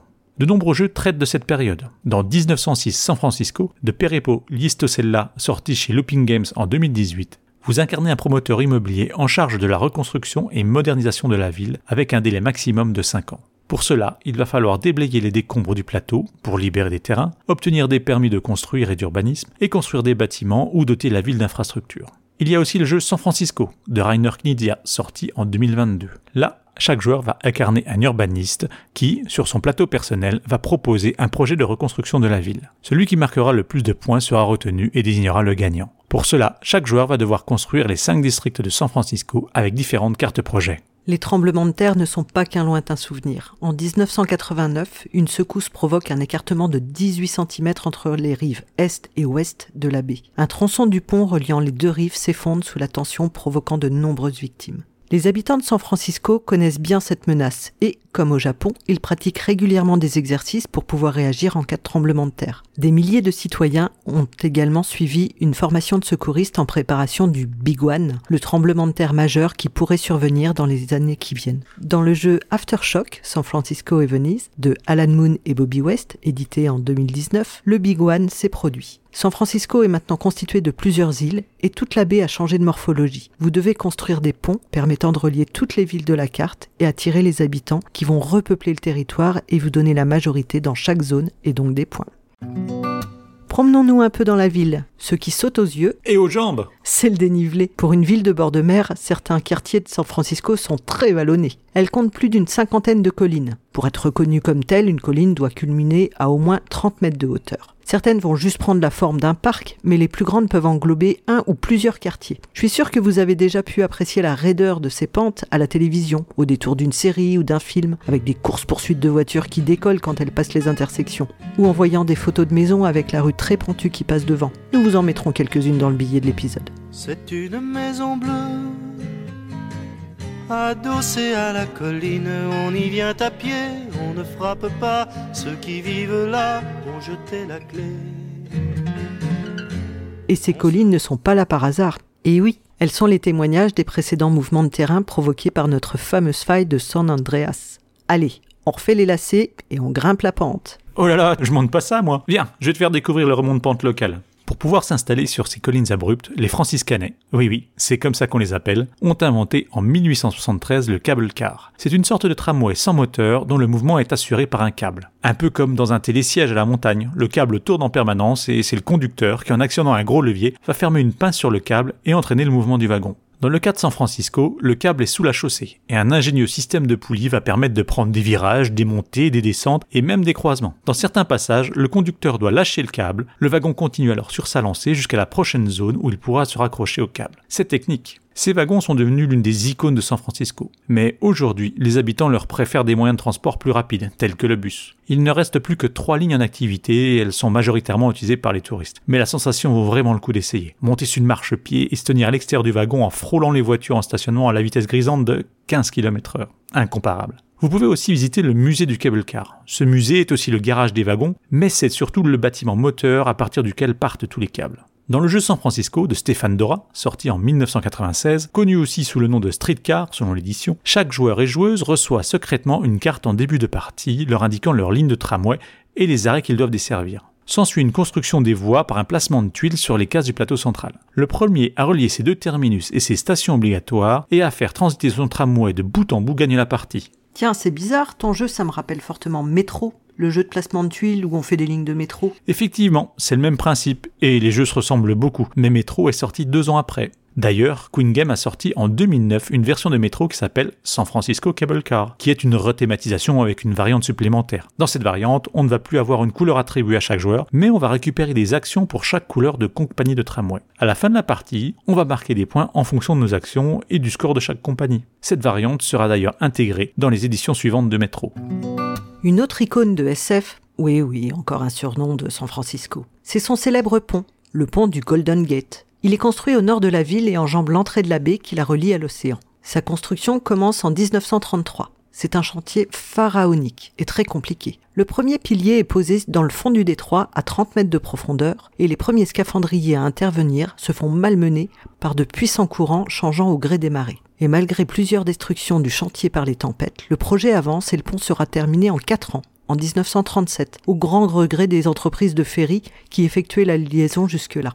Il est à ce moment-là le plus grand pont suspendu au monde, avec presque 1300 mètres suspendus, 67 mètres au-dessus de l'eau. Il est la star de l'exposition universelle de San Francisco de 1939-40, qui se tient sur Treasure Island, une île artificielle au cœur de la baie, créée spécialement pour l'événement. Dis donc, euh, Golden, Golden, euh, il est pas très doré ton pont Eh oui, il est orange, orange international pour être plus précise, et c'est certainement ce qui le rend si reconnaissable. Et le Golden Gate, ce n'est pas le pont, c'est le nom du détroit que le pont enjambe. Ce nom a été donné par les chercheurs d'or. Ils arrivaient par bateau et passaient ce détroit qui les menait vers les pépites. Ce détroit était donc une porte vers l'or, ou une porte dorée, Golden Gate. Allez, enchaînons. Quoi? T'as pas trouvé de jeu sur le pont du Golden Gate? Eh non, s'il fait de brèves apparitions dans quelques jeux tels que Les Aventuriers du Rail San Francisco ou sous forme de tuiles goodies dans Quadropolis, il n'a pas encore de jeu qui lui est dédié. Avis aux auteurs qui cherchent un thème original.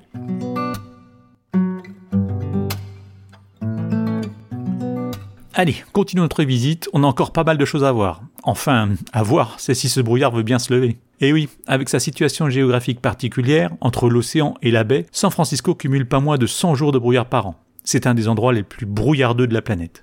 Et là, j'ai trouvé un jeu qui s'appelle San Francisco vs Fog. C'est passé sur Kickstarter en 2018 et ça a été financé. Mais en fait, euh, c'est juste un jeu du pouilleux rethématisé. Bon, d'accord. À part ce brouillard et les vents, la météo est plutôt clémente et les températures oscillent entre 10 et 25 degrés toute l'année. Regarde, le brouillard est en train de se dissiper. Viens, je t'emmène sur une petite île paradisiaque. Le fort d'Alcatraz est l'une des attractions les plus visitées de San Francisco. Située sur une petite île, à moins de 2 km de la ville et accessible par un ferry, la forteresse date des années 1850, où elle est alors destinée à protéger l'entrée de la ville. À partir de 1867, un aménagement y intègre une petite prison militaire, puis des travaux achevés en 1912 transforment l'intégralité du fort en une prison militaire de près de 600 cellules. Entre 1933 et sa fermeture en 1963, c'est une prison fédérale très sécurisée, où l'on verra passer notamment Al Capone ou Machine Gun. Très sécurisé, en fait, une évasion a eu lieu le 11 juin 1962. Trois détenus ont réussi à s'échapper après des mois de préparation. À l'aide de vieilles lames de scie, à raison de plusieurs heures par jour, les détenus creusaient le contour de leur gaine de ventilation dans leurs cellules entre deux rondes de gardiens ou couverts par des bruits de musique. Ils emmenaient ensuite les gravats dans leurs pantalons et les disséminaient lors de leur promenade à l'extérieur. En parallèle, ils préparent de fausses grilles de ventilation pour reboucher le trou. Ils fabriquent également pour le jour J des fausses têtes en papier toilette mélangé avec du savon, un peu de peinture et des cheveux récupérés chez le coiffeur. Pour finir, ils préparent également une embarcation de fortune à l'aide d'imperméables. À 23 heures, le jour J, après avoir parcouru des conduits, escaladé des murs, couru sur des toits et franchi des barbelés, les trois évadés d'Alcatraz ont disparu. On ne sait pas aujourd'hui s'ils ont réussi à survivre à leur escapade maritime. Dans Dexcape, Évasion d'Alcatraz, ça sera à votre tour de vous échapper. Et dans Alcatraz, ce Goat, l'objectif est également de vous échapper en réalisant six tâches précises. Mais dans ce jeu semi-coopératif pour 3 à 4 joueurs, il est possible de tous perdre, mais dans tous les cas, on sait bien que tout le monde ne pourra pas gagner. Il faudra notamment voter pour définir un bouc émissaire. Mais, rebondissement, le bouc émissaire peut gagner malgré tout, s'il a réussi à avoir des objets indispensables que les autres n'ont pas. Un jeu pour se faire des amis, quoi.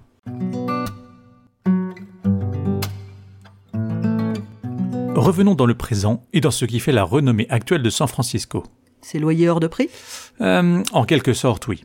Si San Francisco revient régulièrement sur le devant de la scène, c'est principalement pour une zone située au sud de la ville, proche de San José, la Silicon Valley. Ce lieu regroupant près de 6000 entreprises et campus à la pointe de la high-tech. Cela débute en 1930 par un professeur de Stanford qui conseille à deux de ses étudiants de ne pas quitter la région, mais de s'implanter localement. Le nom des étudiants? Un Monsieur Hewlett et son copain Packard. Grâce à une politique basée sur l'utilisation des 3230 hectares mis à disposition par l'université, une position stratégique près du Pacifique et un accès favorisé aux ressources universitaires, les entreprises affluent dans les années 50 et, dans les années 60, les entreprises seront très orientées sur l'électronique, d'où le Silicon Valley, qui vient des siliciums des puces électroniques. Après un petit passage à vide pendant la vague du Web 2.0, une réorientation des entreprises se fait sentir et s'axe sur les biotechnologies et les énergies renouvelables. Aujourd'hui, on retrouve notamment les sièges de Apple, eBay, Facebook, Cisco ou encore Google.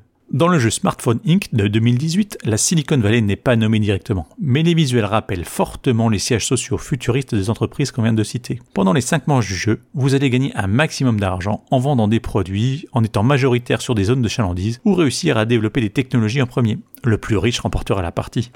Dans le jeu Silicon Valley de Scott Helms, en cours d'édition chez Grell Games, qui cette fois ne laisse aucun doute sur sa localisation, nous sommes des entrepreneurs de start-up et voulons être meilleurs que nos concurrents. Pour cela, nous allons embaucher, débaucher, même licencier des employés, lancer des produits sous forme de polyomino, les sous-traiter ou stopper la production, faire des acquisitions, récupérer nos bénéfices et développer notre QG. La première compagnie évaluée à 1 milliard déclenche la fin de partie où la société la mieux cotée gagne.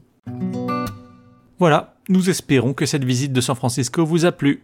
Quant à nous, on reprend la route et notre sac de jeu. On vous retrouve dans deux mois dans une nouvelle ville. Alors en attendant, jouez, bien.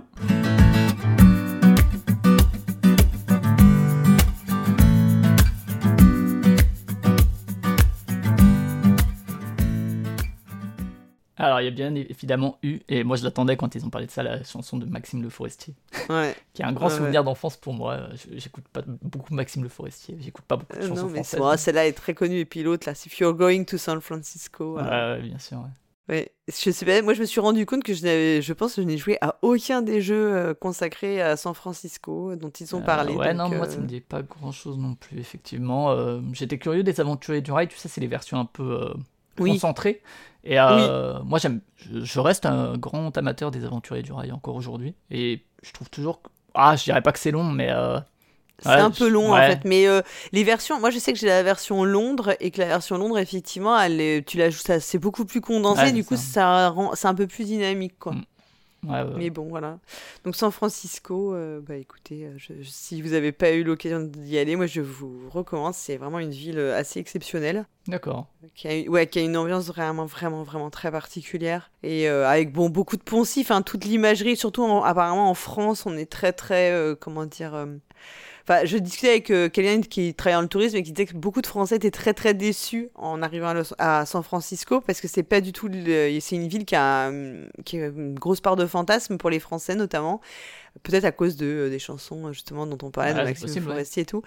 Et euh, que beaucoup de gens parfois étaient très déçus parce que c'était pas à la hauteur. Et moi j'avoue que c'est une ville que j'ai trouvé vraiment assez. euh, Peut-être pas dans mon top euh, 3 des plus belles villes du monde, mais vraiment une ville avec une ambiance très très particulière. Ouais, moi je suis jamais allé aux États-Unis pour le coup. Donc, euh, mais euh, c'est tellement grand que, quand tu y vas, tu, Oui. tu te fais un bout des États-Unis quoi. Oui, tu Mais, fais une euh, toute petite portion quoi, en réalité. Donc, Ouais, ouais. voilà. Et j'ai pas fait la prison d'Alcatraz. Ça, c'était un truc. Enfin, on, je crois qu'on peut faire des espèces de visites et tout machin, mais ça, j'ai, j'avais pas fait. Mais euh, tu fais, tu sais, les, mais- les maisons euh, très typiques de euh, les, les maisons typiques et tout, les Seven Ladies qu'on qu'on a vu dans pas mal d'images, ouais. c'est-à-dire les, sept- les l'espèce de place où il y a des sept maisons, enfin voilà, qu'on voyait dans la, la série La Fête à la maison. Je sais pas si ça te parle. Pas du Je tout. crois que c'était ça, ouais. Ah bah écoutez, je vous engage. Enfin, n'allez pas la voir, c'était pas, pas la meilleure série du siècle. hein, mais, on voyait ça et tout. C'est un peu les images, ouais, les, les images de cartes postales et tout. Mais si vous avez l'occasion, allez à San Francisco, c'est vraiment super chouette. Et si vous écoutez Proxy Jeux et que vous êtes à San Francisco, euh, vous nous le dites. Serait Ouais, dites-le Voilà. nous quand même. Hein. Voilà, si on est écouté, si on a des auditeurs, auditrices à San Francisco qui nous fassent coucou quoi dans les dans les commentaires, ce serait trop cool. Alors maintenant, on va poursuivre avec la chronique d'Elodie, qui est donc euh, consacrée euh, chaque, euh, bah, c'est tous les deux mois, elle consacre sa chronique à un, un illustrateur ou une illustratrice. Et euh, pour cette chronique en particulier, elle va nous parler de Biboun.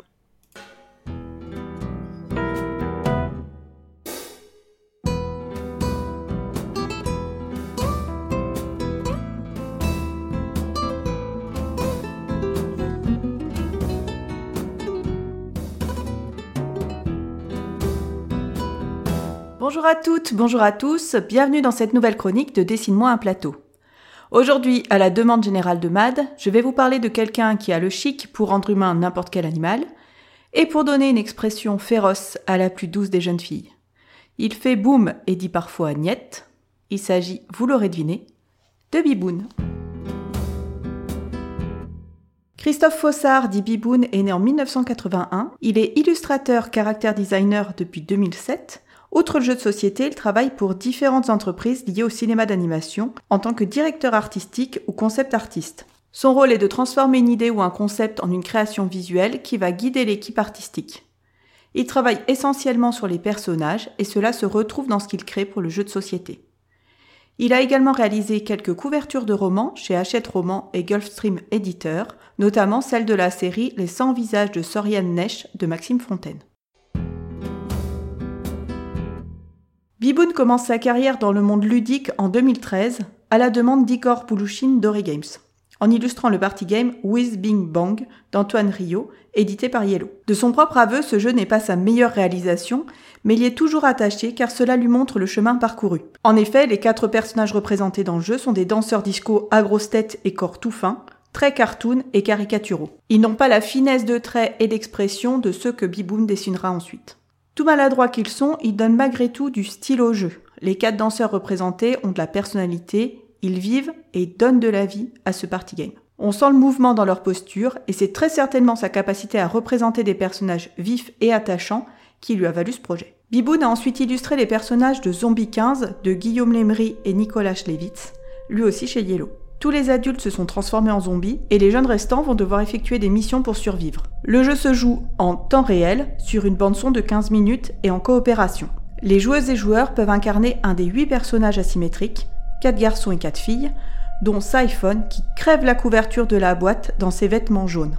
Clin d'œil à une autre guerrière, la mariée, incarnée par Uma Thurman dans Kill Bill. Siphon donc, elle a une posture de combat, prête à en découdre, armée de ses poings américains et couverte de bandages de sparadrap. Les autres personnages sont tout aussi charismatiques et déterminés. Grâce aux illustrations, les joueurs et joueuses ont des personnages puissants devant eux, ce qui contribue grandement à l'immersion dans le monde post-apocalyptique du jeu.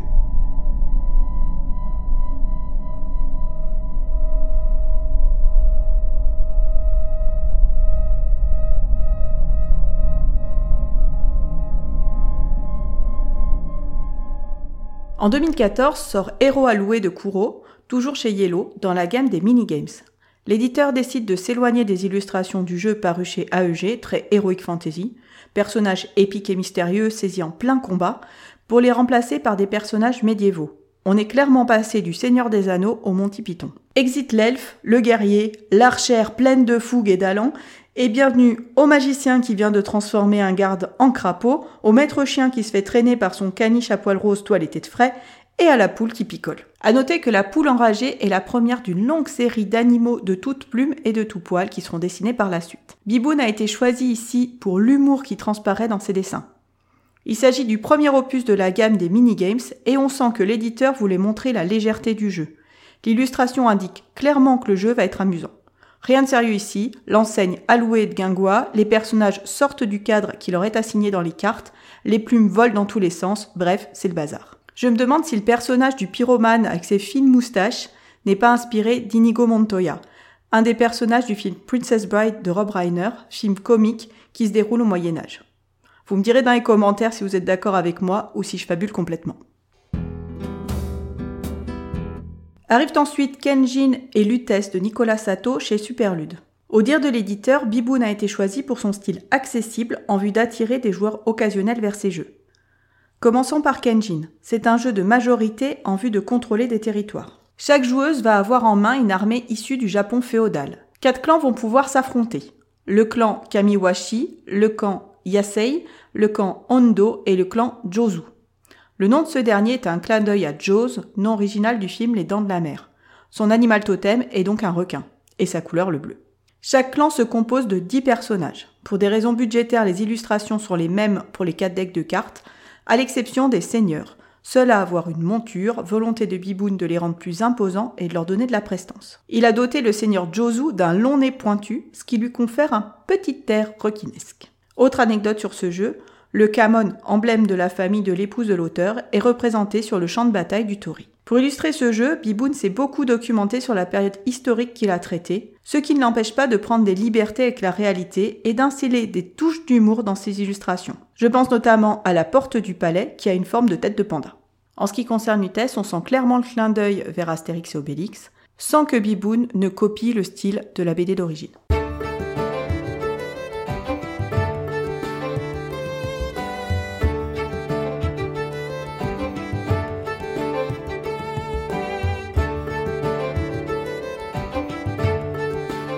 Une période animalière va suivre avec Happy Pigs de Kura Kimura, avec son cochon carré en couverture, clin d'œil au cube des jeux de gestion. Celui-ci sera remplacé par une vache carrée sur la couverture de la version polonaise du jeu, puis Siam de Didier Dorbet, avec ses rhinocéros et ses éléphants à l'air peu commode, Sensei de Philippe Lefrançois et son singe taquin, et Niet de Stéphane Dora et sa magnifique couverture représentant un ours anthropomorphe qu'on imagine général de l'armée russe et qui se tient fièrement sous la neige, avec derrière lui les tours du palais du tsar estompées dans le brouillard.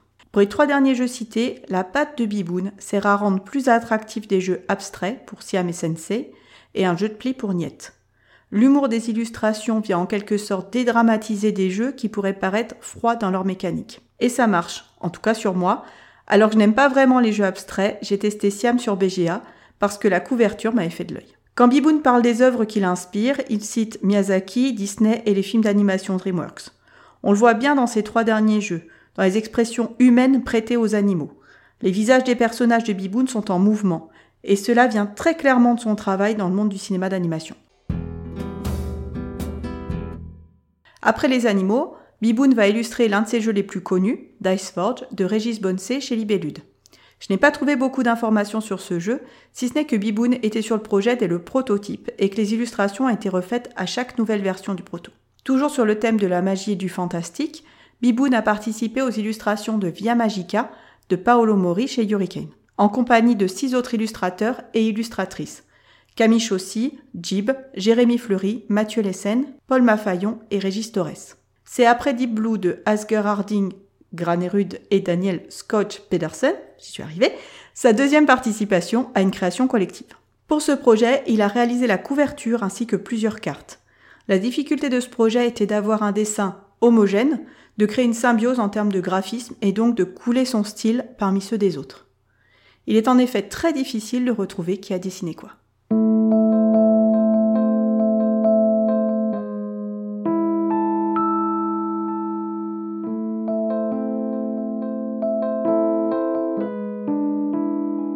Pour terminer, je vais vous parler de ces deux jeux dans l'univers de Sherlock Holmes, Time Bomb et Les Animaux de Baker Street. Time Bomb est un jeu japonais de Yusuke Sato. À la base, le jeu met en scène des terroristes contrés par des brigades antiterroristes dans un style graphique qu'on qualifiera poliment de particulier, qui m'a rappelé la série animée Beavis and Butthead. Quand Yellow décide de localiser le jeu, la France a été traumatisée par les attentats et il est impensable de mettre en scène des terroristes poseurs de bombes dans un party game. On déplace donc le contexte dans le Londres de Sherlock Holmes qui doit empêcher Moriarty de faire exploser la tour de Londres. Biboun crée un environnement steampunk à ses personnages. Comme toujours, c'est leur expressivité qui frappe. On sent leur détermination, leur force. Les costumes sont aussi pleins de détails et de raffinements, composés d'une multitude de matières. On a l'impression de sentir sous nos doigts le métal, le cuir, le satin, la dentelle et la fourrure, la même qui ornait déjà le manteau de l'ours de Niette. Dans Time Bomb Evolution, Sherlock, Watson et Moriarty sont des femmes. Comment en être sûr? Regardez leurs vêtements. Bleu à rayures pour Holmes, cuir rouge à revers lit de vin pour Watson, sorte d'armure à épaulettes en métal pour Moriarty, qui porte maintenant les stigmates de ses méfaits sur son visage brûlé. Ce sont les mêmes vêtements que dans Time Bomb, adaptés à la morphologie des nouveaux personnages. J'aime quand les éditeurs et les illustrateurs jouent avec nous, quand ils récompensent notre sens de l'observation. Dernière anecdote sur Time Bomb, il existe une version dans l'univers de Lovecraft, Don't Mess with Cthulhu, et devinez qui a participé aux illustrations, je vous le donne en mille, Vincent Dutray. Et voilà pour le caméo de la chronique. Pour terminer, je voulais évoquer le dernier jeu en date illustré par Biboun, Les Animaux de Baker Street. Là encore, nous traînons dans le coin du 221B, mais cette fois-ci, comme le titre l'indique, du côté des animaux, formés par Toby, le chien de Sherlock, à l'art de mener des enquêtes. C'est un jeu créé à quatre mains par Dave Neal, qui connaît bien le détective à la casquette, car il a écrit les deux scénarios d'Unlock dans cet univers, ainsi que l'extension Les Francs-Tireurs de Baker Street pour Sherlock Holmes Détective Conseil. Il est accompagné de Clémentine Beauvais, autrice de livres jeunesse et traductrice notamment de J.K. Rowling. Tout est délicieux dans ce jeu, la finesse d'écriture comme la finesse des illustrations. La cocasserie des personnages répond à l'humour sobritiche des dialogues. Bref, j'ai rarement vu un jeu où la narration et les illustrations se répondent aussi bien. La couverture en est la preuve. Toby y tient une grande place, de profil, casquette à oreille sur la tête, regard déterminé vers la droite, l'avant de la boîte, immobile. Il sera le lien entre Sherlock et les animaux. À la place de son poitrail, les quatre animaux que les joueurs et joueuses incarnent, sur les pavés, en train de courir et de voler, en mouvement donc. Ce sont eux les héros. Quatre petites bestioles dont on va vivre les aventures, à leur hauteur, au ras des pavés, sans humain présent. Tout le contexte du jeu est donné en une illustration. Chapeau bas. Et voilà, c'est la fin de cette chronique. On se retrouve d'ici deux mois pour de nouvelles découvertes graphiques, en espérant avoir glané quelques infos à Cannes. Et d'ici là, jouez bien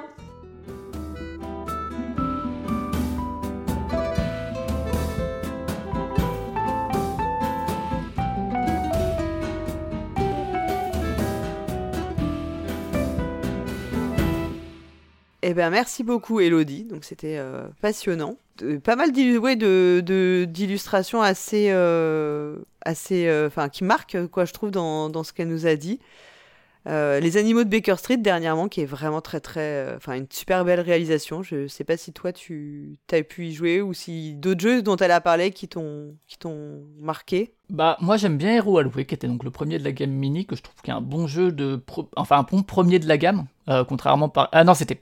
C'était le premier, je regarde. Oui, c'était le premier. Parce qu'après, il y a eu Sail to India, qui pour moi était justement un choix un peu plus euh, bizarre, parce que beaucoup plus compliqué et tout. Mais euh, Hero Alloué, très bon choix de, pour entamer la gamme, tu vois, dans un jeu assez grand public, que moi je trouve plutôt sympa. Et j'avoue que sinon, je suis pas un... Là, il va euh, illustrer Cheese Master, qui doit aussi sortir dans la, dans la gamme mini. Ouais, Eh. ouais, qui est pas ouf. Ouais, pas joué. Mais euh, bon, normal, il est pas sorti, il fait pas en festival. Donc voilà. Mais euh, ouais, bon, je sais que c'est pas forcément l'illustrateur que je préfère. Alors bon, sans parler de talent ou quoi, hein, évidemment, il, il- il dessine très bien. C'est pas, c'est pas la question. T'es moins, moins sensible. Ouais, hein, ça, moi je c'est, préfère euh, des trucs un peu plus tranchés. Là, c'est tout rondouillard tout le temps, tu vois. Via Magica, donc Ah je ouais. sais que tu as un grand amour. Ah, n'est-ce pas? oui, c'est mon jeu, mon jeu de cœur. Indépendant. bon, en plus, je trouve que pour le coup, euh, visuellement, euh, il est beaucoup moins lisible que. Ouais, mais il est moins lisible. Moi, que, j'avais adoré euh, le travail qu'il avait fait, notamment ouais, sur les personnages dans un jeu qui était pourtant moi que j'ai pas du tout aimé, qui s'appelle Professeur Evil et la Citadelle du Temps. Je sais D'accord. pas si tu vois. Je vois le C'est un jeu de, mais c'est un jeu de Matthew Dunstan et Brett Gilbert, Ah oui. qui sont tous- je crois que c'est ça, c'est de Brett Gilbert aussi. euh, Je suis pas sûre, mais c'est Matthew Dunstan, qui sont quand même des auteurs qui sont toujours capables de tout, du Ah, pire comme du meilleur. Et celui-là, c'était vraiment un coop ultra ultra punitif. Alors après, euh, je ne sais pas, j'ai joué avec des personnes qui n'étaient pas très fans de coop et je pense qu'on avait fait des erreurs, on s'est vraiment puni, mais on n'avait pas du tout aimé le jeu. Et en revanche, le, tous les visuels et notamment les personnages, c'était un style un petit peu années 20. Les personnages, Ouais. ça donnait un peu, ce, tu vois, cet imaginaire que tu, vois les personnages euh, d'Agatha Christie dans Mort sur le Nil. Enfin, ce, un peu ce, ce visuel-là était vraiment vraiment super réussi. Je, je trouve que c'était dans les illustrations euh, Ah oui, oui, ouais, vraiment magnifique quoi. les- Mm. Mais c'est drôle parce que sinon il a un style quand même assez reconnaissable qui est comme dit moi me me convainc pas plus que ça. C'est le côté très rondouillard qu'on voit sur Via Magica, même dans Dice Forge un petit peu, euh, etc. Et, c'est vrai que là pour le coup. euh, c'est beaucoup moins le cas. C'est beaucoup plus euh, photo, enfin pas photoréaliste, mais beaucoup plus réaliste dans les proportions. Et ouais, ouais, effectivement, c'est. Et je, trouve qu'il est, je le préfère, tu vois, quand il fait, bah, tu parlais des animaux de Baker Street, bah, c'est très différent, donc je préfère presque quand il n'est pas dans l'humain. Mais c'est vrai que la couve des animaux de Baker Street est très très belle, je trouve que ce soit dans la composition ou dans le. le- Et, le ça joue vraiment dans le dans le dans le dans le comment dire, le plaisir du jeu hein, dans les animaux de Baker Street. Mais voilà, tu vois dans Professeur Evil, ça rappelle plus ce qu'il a fait sur Time Bomb effectivement quoi. Ouais, ouais. plus on est plus dans cette euh, dans cette fibre là quoi. On va continuer maintenant avec la chronique de Zéphiriel, Soliloque, qui est consacré au jeu solo. Et euh, pour ce mois-ci, il nous parle de son expérience euh, dans le jeu avec le jeu Subterra. Bonjour à vous, mes chers PJ joueurs et mes chères PJ joueuses. J'espère que vous allez bien. C'est Zéphiriel et je vous souhaite d'ores et déjà une excellente année 2023, pleine de bonheur, pleine de jeux, mais surtout pleine de santé, parce qu'il faut prendre soin de soi, c'est plus important que tout. Aujourd'hui, dans votre chronique de Soliloque, pour votre onanisme ludique mensuel, je vais vous parler d'un jeu solo, mais qui peut se jouer jusqu'à 6 bandes de petits coquins. Un jeu de 1 à 6 joueurs, donc pour des parties d'environ 60 minutes pour 10 ans et plus. Sa note BGG est de 7.4. Il est sorti en 2017 euh, sous la plume, ou en tout cas le cerveau de Tim Pinder, qui ne connaît que ce jeu-là d'ailleurs, et sa suite, le numéro 2. Le tout a été dessiné par Diana Franco Campos. Il est édité en France chez Nut Publishing, qui fait plus de la localisation. Je vais vous parler de Subterra. Subterra, c'est un jeu qui est dans mon cœur, très cher à mon cœur. Alors, je pense que je dois dire ça de beaucoup des jeux que je vous propose dans Soliloque, mais soyons sérieux, c'est un peu le cas aussi pour Subterra parce que c'est un des premiers gros jeux solo, je mets des guillemets sur le gros parce que 60 minutes, un des premiers gros jeux solo sur lesquels j'ai pu passer beaucoup de temps et beaucoup jouer. C'est un peu euh, ce jeu qui fait partie de mon univers de Soliloque, qui fait que j'aime beaucoup les jeux solo. Ça et euh, One Deck Dungeon, vous le savez. Donc dans Subterra, qu'est-ce qu'on va jouer? Qui on va jouer? On va jouer des spéléologues, une équipe de spéléologues qui se sont perdus sous terre. On est tombé dans un trou, une corde à lâcher, bref, on est dans le gouffre souterrain, dans des boyaux, un labyrinthe, on ne sait pas où on doit aller, et lorsque le jeu commence, il n'y a qu'une seule tuile au milieu de la table qui propose quatre chemins et tous les spéléologues sont dessus. Lorsqu'on joue seul à Subterra, on va jouer quatre spéléos en même temps. On peut monter jusqu'à 6 lorsqu'on est 6 joueurs. Lorsqu'on joue à 2, on joue à 2 et 2 spéléos et ainsi de suite, vous l'aurez compris. Donc comment ça se passe? On va jouer nos 4 spéléos, mais il y en a plusieurs. Il y a 8 spéléos différents, donc vous allez devoir choisir entre l'ingénieur, le plongeur, le géologue, le chef, le garde du corps, le médecin, l'éclaireur et le grimpeur. Une fois que vous avez choisi vos spéléologues, vous allez pouvoir commencer le jeu. Alors, que ce soit en solo ou à plusieurs, le jeu ne tourne pas nécessairement dans l'ordre du tour, c'est-à-dire pas dans le sens des aiguilles d'une montre. Sur chaque euh, spéléologue, sur chaque fiche euh, que vous avez devant vous, votre petit plateau individuel, vous allez avoir un chiffre en bas à droite qui va indiquer quel ordre de priorité pour le jeu. Le jeu se fera toujours dans le même sens, le premier joueur, lui, changera. Quand je l'explique comme ça, c'est pas très clair, mais grosso modo, si euh, l'ordre de jeu c'est euh, 2, 3, 1, 4, c'est-à-dire que on va jouer dans, dans le sens 1, 2, 3, 4 tout le temps. Mais le premier joueur sera d'abord le 2, puis le, deux- le premier joueur passera ensuite au 3 et ainsi de suite. Donc l'idée c'est que La séquence de jeu sera toujours la même, mais le premier qui a joué ne sera pas le même, et ça va parfois occasionner mécaniquement des petits détails assez intéressants. Bref, nous avons notre tuile de départ et nos spéléologues tous dessus. Nous avons une pile de tuiles qui, dans les cinq dernières, se trouve la sortie. Et ces piles de tuiles vont représenter des boyaux, des couloirs, des lacs souterrains, des poches de gaz, des éboulements et ce genre de choses. Chacun de notre tour, donc, les spéléologues a deux points d'action qu'il peut utiliser de la façon dont il veut. Il y a plusieurs actions de base, dont l'action découvrir qui va être regarder dans une direction, donc parmi la tuile de base, une des quatre directions, et dire je prends la première tuile de la pioche et je la pose dans cette direction, quelle qu'elle soit.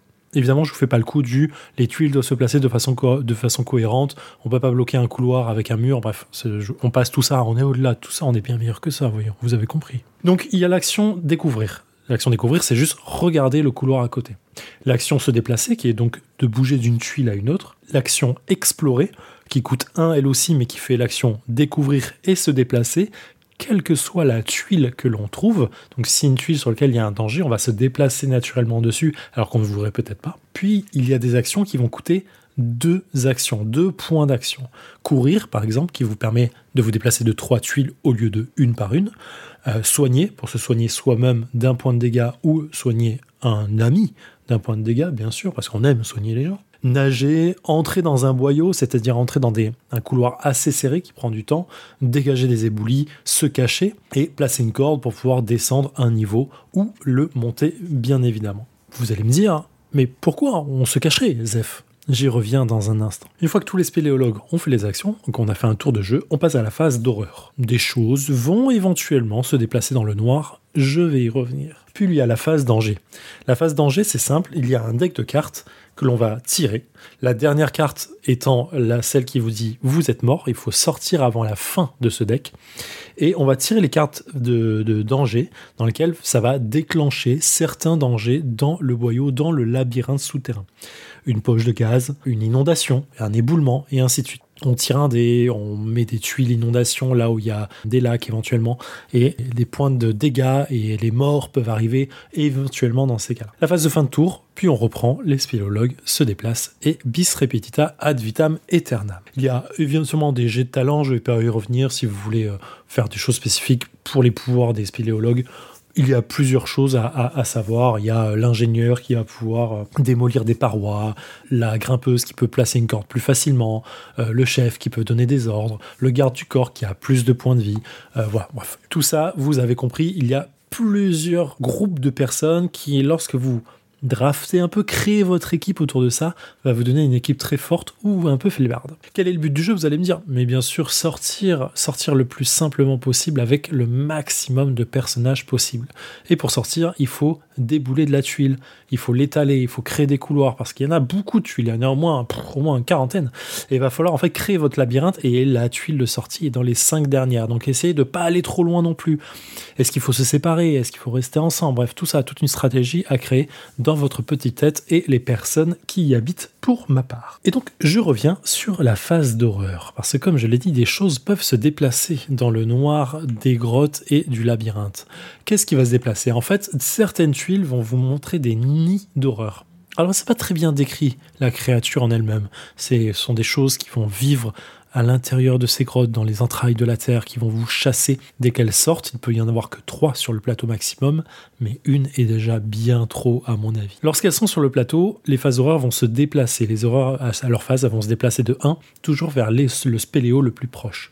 Ce qui permet parfois d'essayer de jouer avec elles pour essayer de les attirer dans un coin, puis repartir, ainsi de suite, parce que le maximum de déplacement d'un spéléo est de 3 cases en courant s'il n'y a pas de boyau, s'il n'y a pas de danger, bref. Donc les horreurs sont là. Une fois qu'elles tuent quelqu'un, qu'elles arrivent sur un spéléo, elles le tuent immédiatement. Il n'y a pas de combat, il n'y a rien du tout, sauf pour le garde du corps qui a un pouvoir un peu spécifique. Mais bon, laissons-le de côté. Pour la majorité des cas, tout le monde meurt lorsqu'on tombe sur une horreur. Bien sûr, on se fait bouffer la gueule, c'est ce qu'on n'aime pas, mais ça arrive malheureusement. Donc voilà, tout simplement, en termes de jeu, en termes de mécanique, nous sommes vraiment sur un truc assez simple. Mais là, il va y avoir toute la sensation de jeu. Il n'y a pas pire sensation que ce jeu que d'arriver dans les dernières tuiles. C'est simple, je vais parler un peu de multi, mais j'ai présenté ce jeu à beaucoup de personnes et les sensations sont toujours les mêmes. Sueur, stress et oh putain, on perd sur rien du tout. Alors on l'a joué dans les fossés avec Alex, on a gagné, on a roulé un peu sur le game. Bon, Alex euh, est très forte, on va pas se le cacher. Mais tous les autres personnes avec qui j'ai joué, j'ai vécu des films avec eux. hein. Ça a été vraiment du oh putain, la tuile, c'est la dernière, on va réussir à sortir, on n'arrive pas à la poser. Si on la pose, on est à un déplacement, on meurt. Oh, qu'est-ce qui se passe? Il y a plus personne pour sortir. C'est exactement ce genre de cas. Et seul, c'est à peu près la même chose. Seul, vous allez avoir des débats internes pour savoir si vous devez aller sauver quelqu'un ou pas. Mais attends, le médecin là, il est à terre à l'autre bout du couloir. Oui, mais si j'y vais, je vais perdre trois déplacements et ça va pas me faire révéler de tuiles. Et mon deck de danger, il est presque à la fin. Donc en fait, je vais devoir le laisser crever, le pauvre. Mais c'est pas grave, c'est comme ça. Un de perdu, euh, 10 de retrouvé dehors. Des médecins, il y en a partout après tout.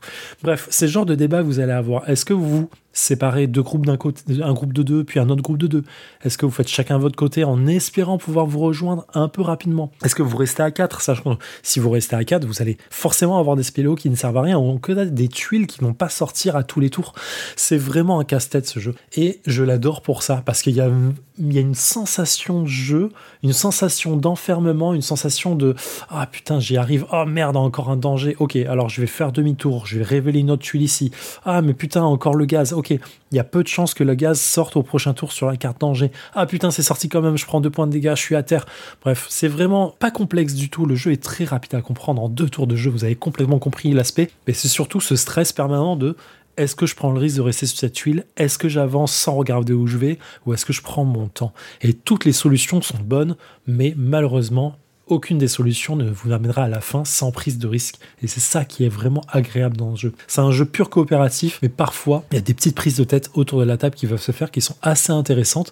Quand elles sont bienveillantes, bien sûr, on reste dans le jeu, mesdames et messieurs. Voilà, Subterra, c'est vraiment un jeu que j'adore énormément. Je joue plus assez et là, vous l'avoir ressorti pour vous le présenter m'a fait plaisir. Donc, du coup, je vais le laisser sur ma table de jeu et je vais rejouer tout de suite après. Il y a beaucoup d'extensions qui sont sorties, des extensions notamment avec des figurines, des scénarios supplémentaires, des rôles supplémentaires, ce genre de choses.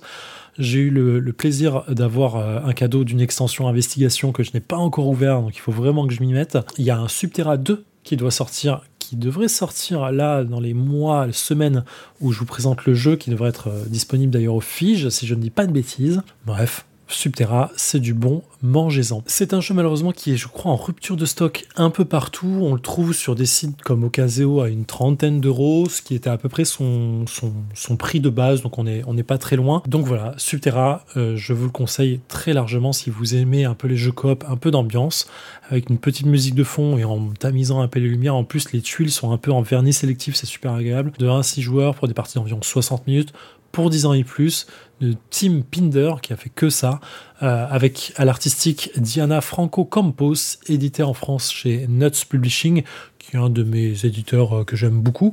Faites-vous plaisir, prenez soin de vous, encore une bonne année 2023. À ciao, mes petits PJ joueurs et mes petites PJ joueuses. Prenez soin de vous, on se revoit le mois prochain pour encore un peu d'onanisme ludique. Ciao. Eh ben, merci beaucoup, euh, Zéphiriel. Donc Subterra qui est un jeu auquel on peut jouer donc jusqu'à 6 mais aussi en solo, donc, euh, comme beaucoup de jeux coop hein, d'ailleurs. Mm. Et euh, je sais qu'on en avait déjà parlé, euh, je sais plus si c'est avec le pion fesseur ou avec Zéphiriel. Dans un dossier où on parlait des émotions, peut-être sur la peur, tu vois.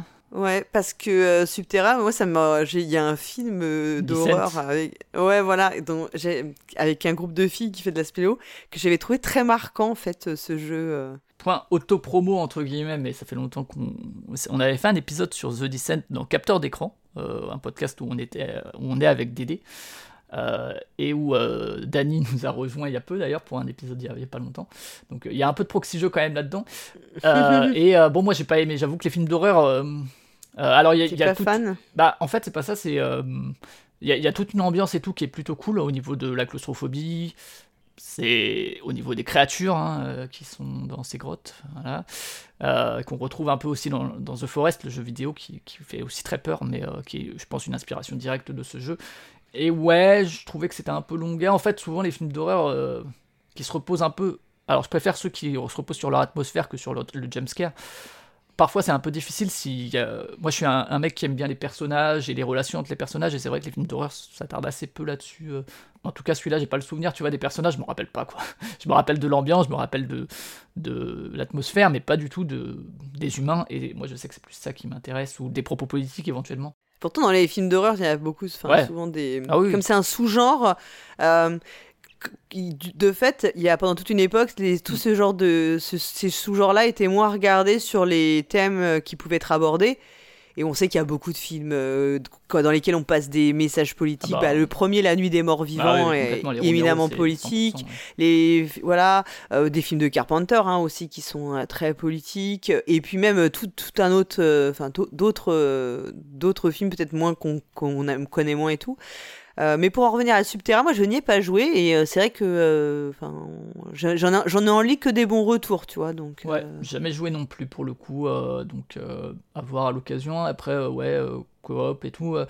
en tout cas, merci Zef, parce que c'est vrai que moi je me suis un peu mis au jeu solo là, cette, cette dernière année, je pense en 2022. Vite fait, hein, pas, pas à son niveau. ouais, mais- il convertit des gens. Bah, je pense qu'il fait partie des gens qui, effectivement, par son enthousiasme et tout, parce qu'il est toujours très enthousiaste, euh, sans que ce soit péjoratif, parce que des fois, tu sais, on dit, ah, il est tout le temps enthousiaste, mais c'est pas le cas là, c'est c'est du bon enthousiasme, entre guillemets. Euh, je pense Bah, que c'est ça aide du aussi. communicant et motivant pour Ouais, les autres. et donc, du euh, c'est vrai que ça m'a motivé un petit peu. Bon, j'avais parlé des prédateurs, euh, euh, So You've Been Eaten Mais aussi je pense, que- que et puis je pense qu'il y a aussi des efforts pour proposer des vraies expériences cool parce que tu vois, moi je joue à Turing Machine et en fait je n'y joue qu'en solo. Ouais, moi aussi, ouais, pareil. Parce que je, trouve que c'est tout aussi bien euh, et parfois ça m'arrive, tu vois, le, bah, en, télé, enfin, on, va pas euh, mentir, en télétravail, bah, la pause déjeuner, hop, euh, tu fais ton, ton petit défi quotidien et tout, c'est bien cool. Euh, que je, je le ferai pas au bureau parce que je ne vais pas me travailler avec toute ma boîte. Donc, euh, non, donc ouais, ça c'est les avantages. En fait, c'est ça, c'est vraiment un petit plaisir. euh, C'est un jeu que je trouve parfait pour ce format-là, quoi. Mm. Et ça, c'est vrai que tu vois, j'ai beaucoup changé d'avis parce que c'est vrai qu'il y a, tu me prends il y a trois ans et je disais, bah, si je veux jouer tout seul, je joue à un jeu vidéo, ce qui est encore un argument qu'on entend souvent, alors que euh, j'ai vraiment en fait, évolué alors qu'en vrai, c'est pas la même Bah, expérience. c'est du pas, tout. ouais, c'est pas les Et puis on fait ça, on avait fait tout un, Mm. toute une explication pour dire en quoi c'était des Carrément. bullshit, ça c'est. Voilà. Et même il y a des jeux, euh, moi, euh, les demeures de l'épouvante où c'est dur parce que c'est long et tout. Quand vraiment, plus dur pour trouver des, des personnes qui sont motivées pour se taper 3-4 heures euh, pour mourir à la fin. C'est un jeu auquel j'aime- ça m'arrive assez régulièrement de le sortir et de jouer toute seule, quoi. Alors je fais tous les personnages, mais euh, c'est ouais. un peu un peu schizophrénique, mais Que tu c'est. pouvais pas faire c'est avant cool, quand il n'y avait pas l'appli. Ouais, ouais, exactement. Bon, en tout cas, merci beaucoup Zéphiriel. Donc Subterra, bah, on le note, hein, euh, Flavien, dans nos jeux à, à essayer Ouais, ouais, à l'occasion. hein. Yes. Alors maintenant, on va écouter Peter qui nous emmène euh, dans, dans un univers euh, d'un jeu. Donc on ne dit pas de quel jeu il s'agit, puisque le but c'est aussi de savoir si vous allez trouver au fil de sa narration. On écoute tout de suite Peter dans En avant les histoires. Salut, c'est Peter, et voici le troisième épisode de En avant les histoires, une chronique de Proxy Jeux qui donne la parole au jeu. Je vais vous narrer un récit élaboré à partir des textes d'ambiance d'un jeu choisi, ceux notamment présents dans le livret de règles et sur les cartes. Ces morceaux de littérature qui n'ont aucune incidence sur la mécanique ludique. Vous avez le temps de la chronique pour deviner le jeu dont l'histoire s'inspire, je vous le révélerai juste après. Merci pour vos retours dans les commentaires, et bonne écoute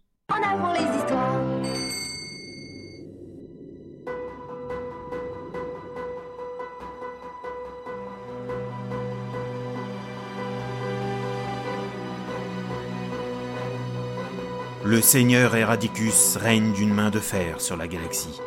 Ses artefacts les plus précieux sont bien gardés dans son vaisseau mère. De cupides humains, désœuvrés face à la domination des machines, tentent régulièrement de le dévaliser. Ah ça y est, on arrive La séquence d'amarrage à la soude vient de commencer. Oui, et je me disais, on pourrait peut-être faire équipe tous les trois, et on se partagera les trésors. Ah non? Ah, vous préférez rester toutes les deux Vous avez pas confiance, c'est ça? Vous pensez que je vais vous trahir au dernier moment, comme dans la partie de Battlestar Galactica d'hier soir?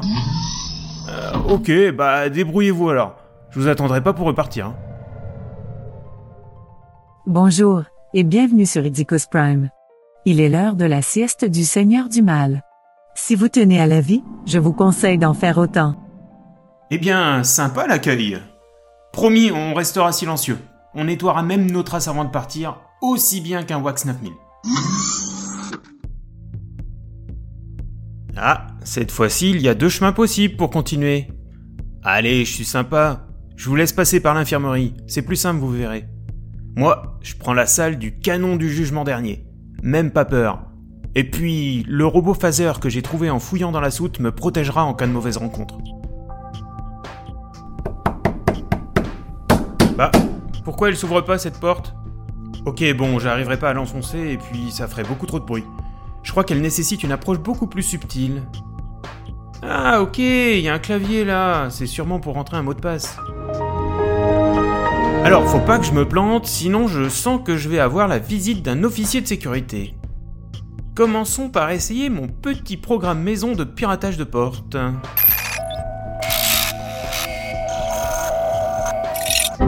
Eh mince, me voici coincé là, je vais être obligé de rejoindre les filles. La honte quoi. Attends, mais c'est quoi ce bout de papier là collé au mur? Ah, c'est un post-it. Il y a marqué Chronos dessus. Ah, me dis pas que c'est le mot de passe quand même. Bon, de toute façon, au point où j'en suis, ça coûte rien d'essayer. Allez, m'y revoilà.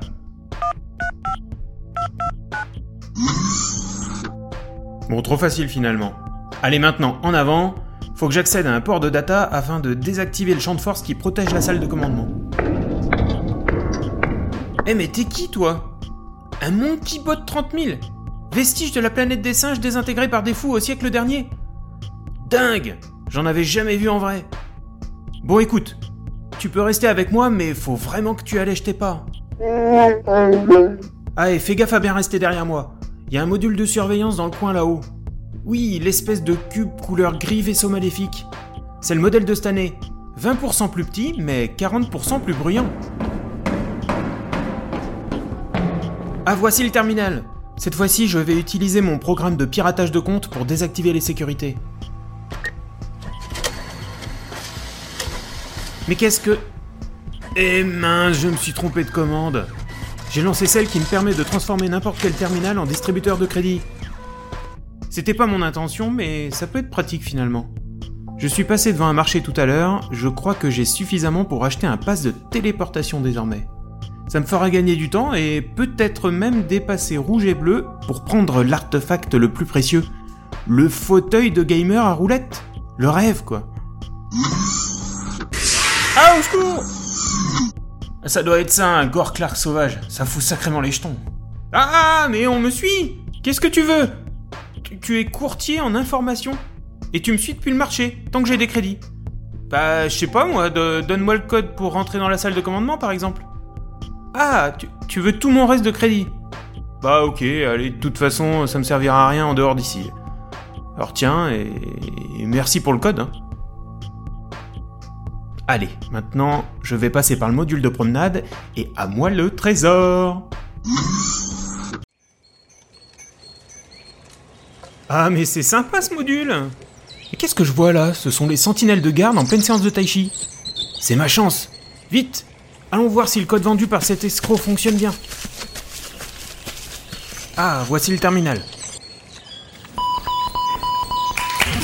Merci, merci, c'est sympa.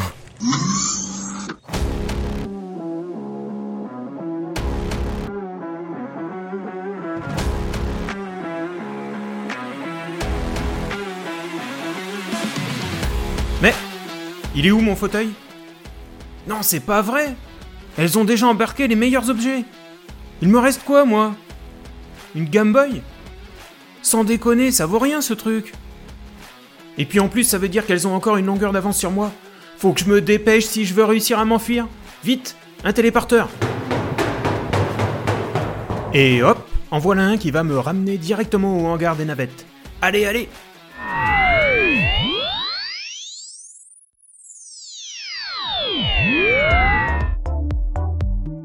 Ah tiens, salut bleu, salut rouge. Comment ça va vous? Vous avez vu, c'était tranquille en fait, hein. Mais bien joué, vous êtes arrivé avant moi au fond du vaisseau. C'est l'heure des adieux désormais. Chacun sa navette, et bon vol Et c'est parti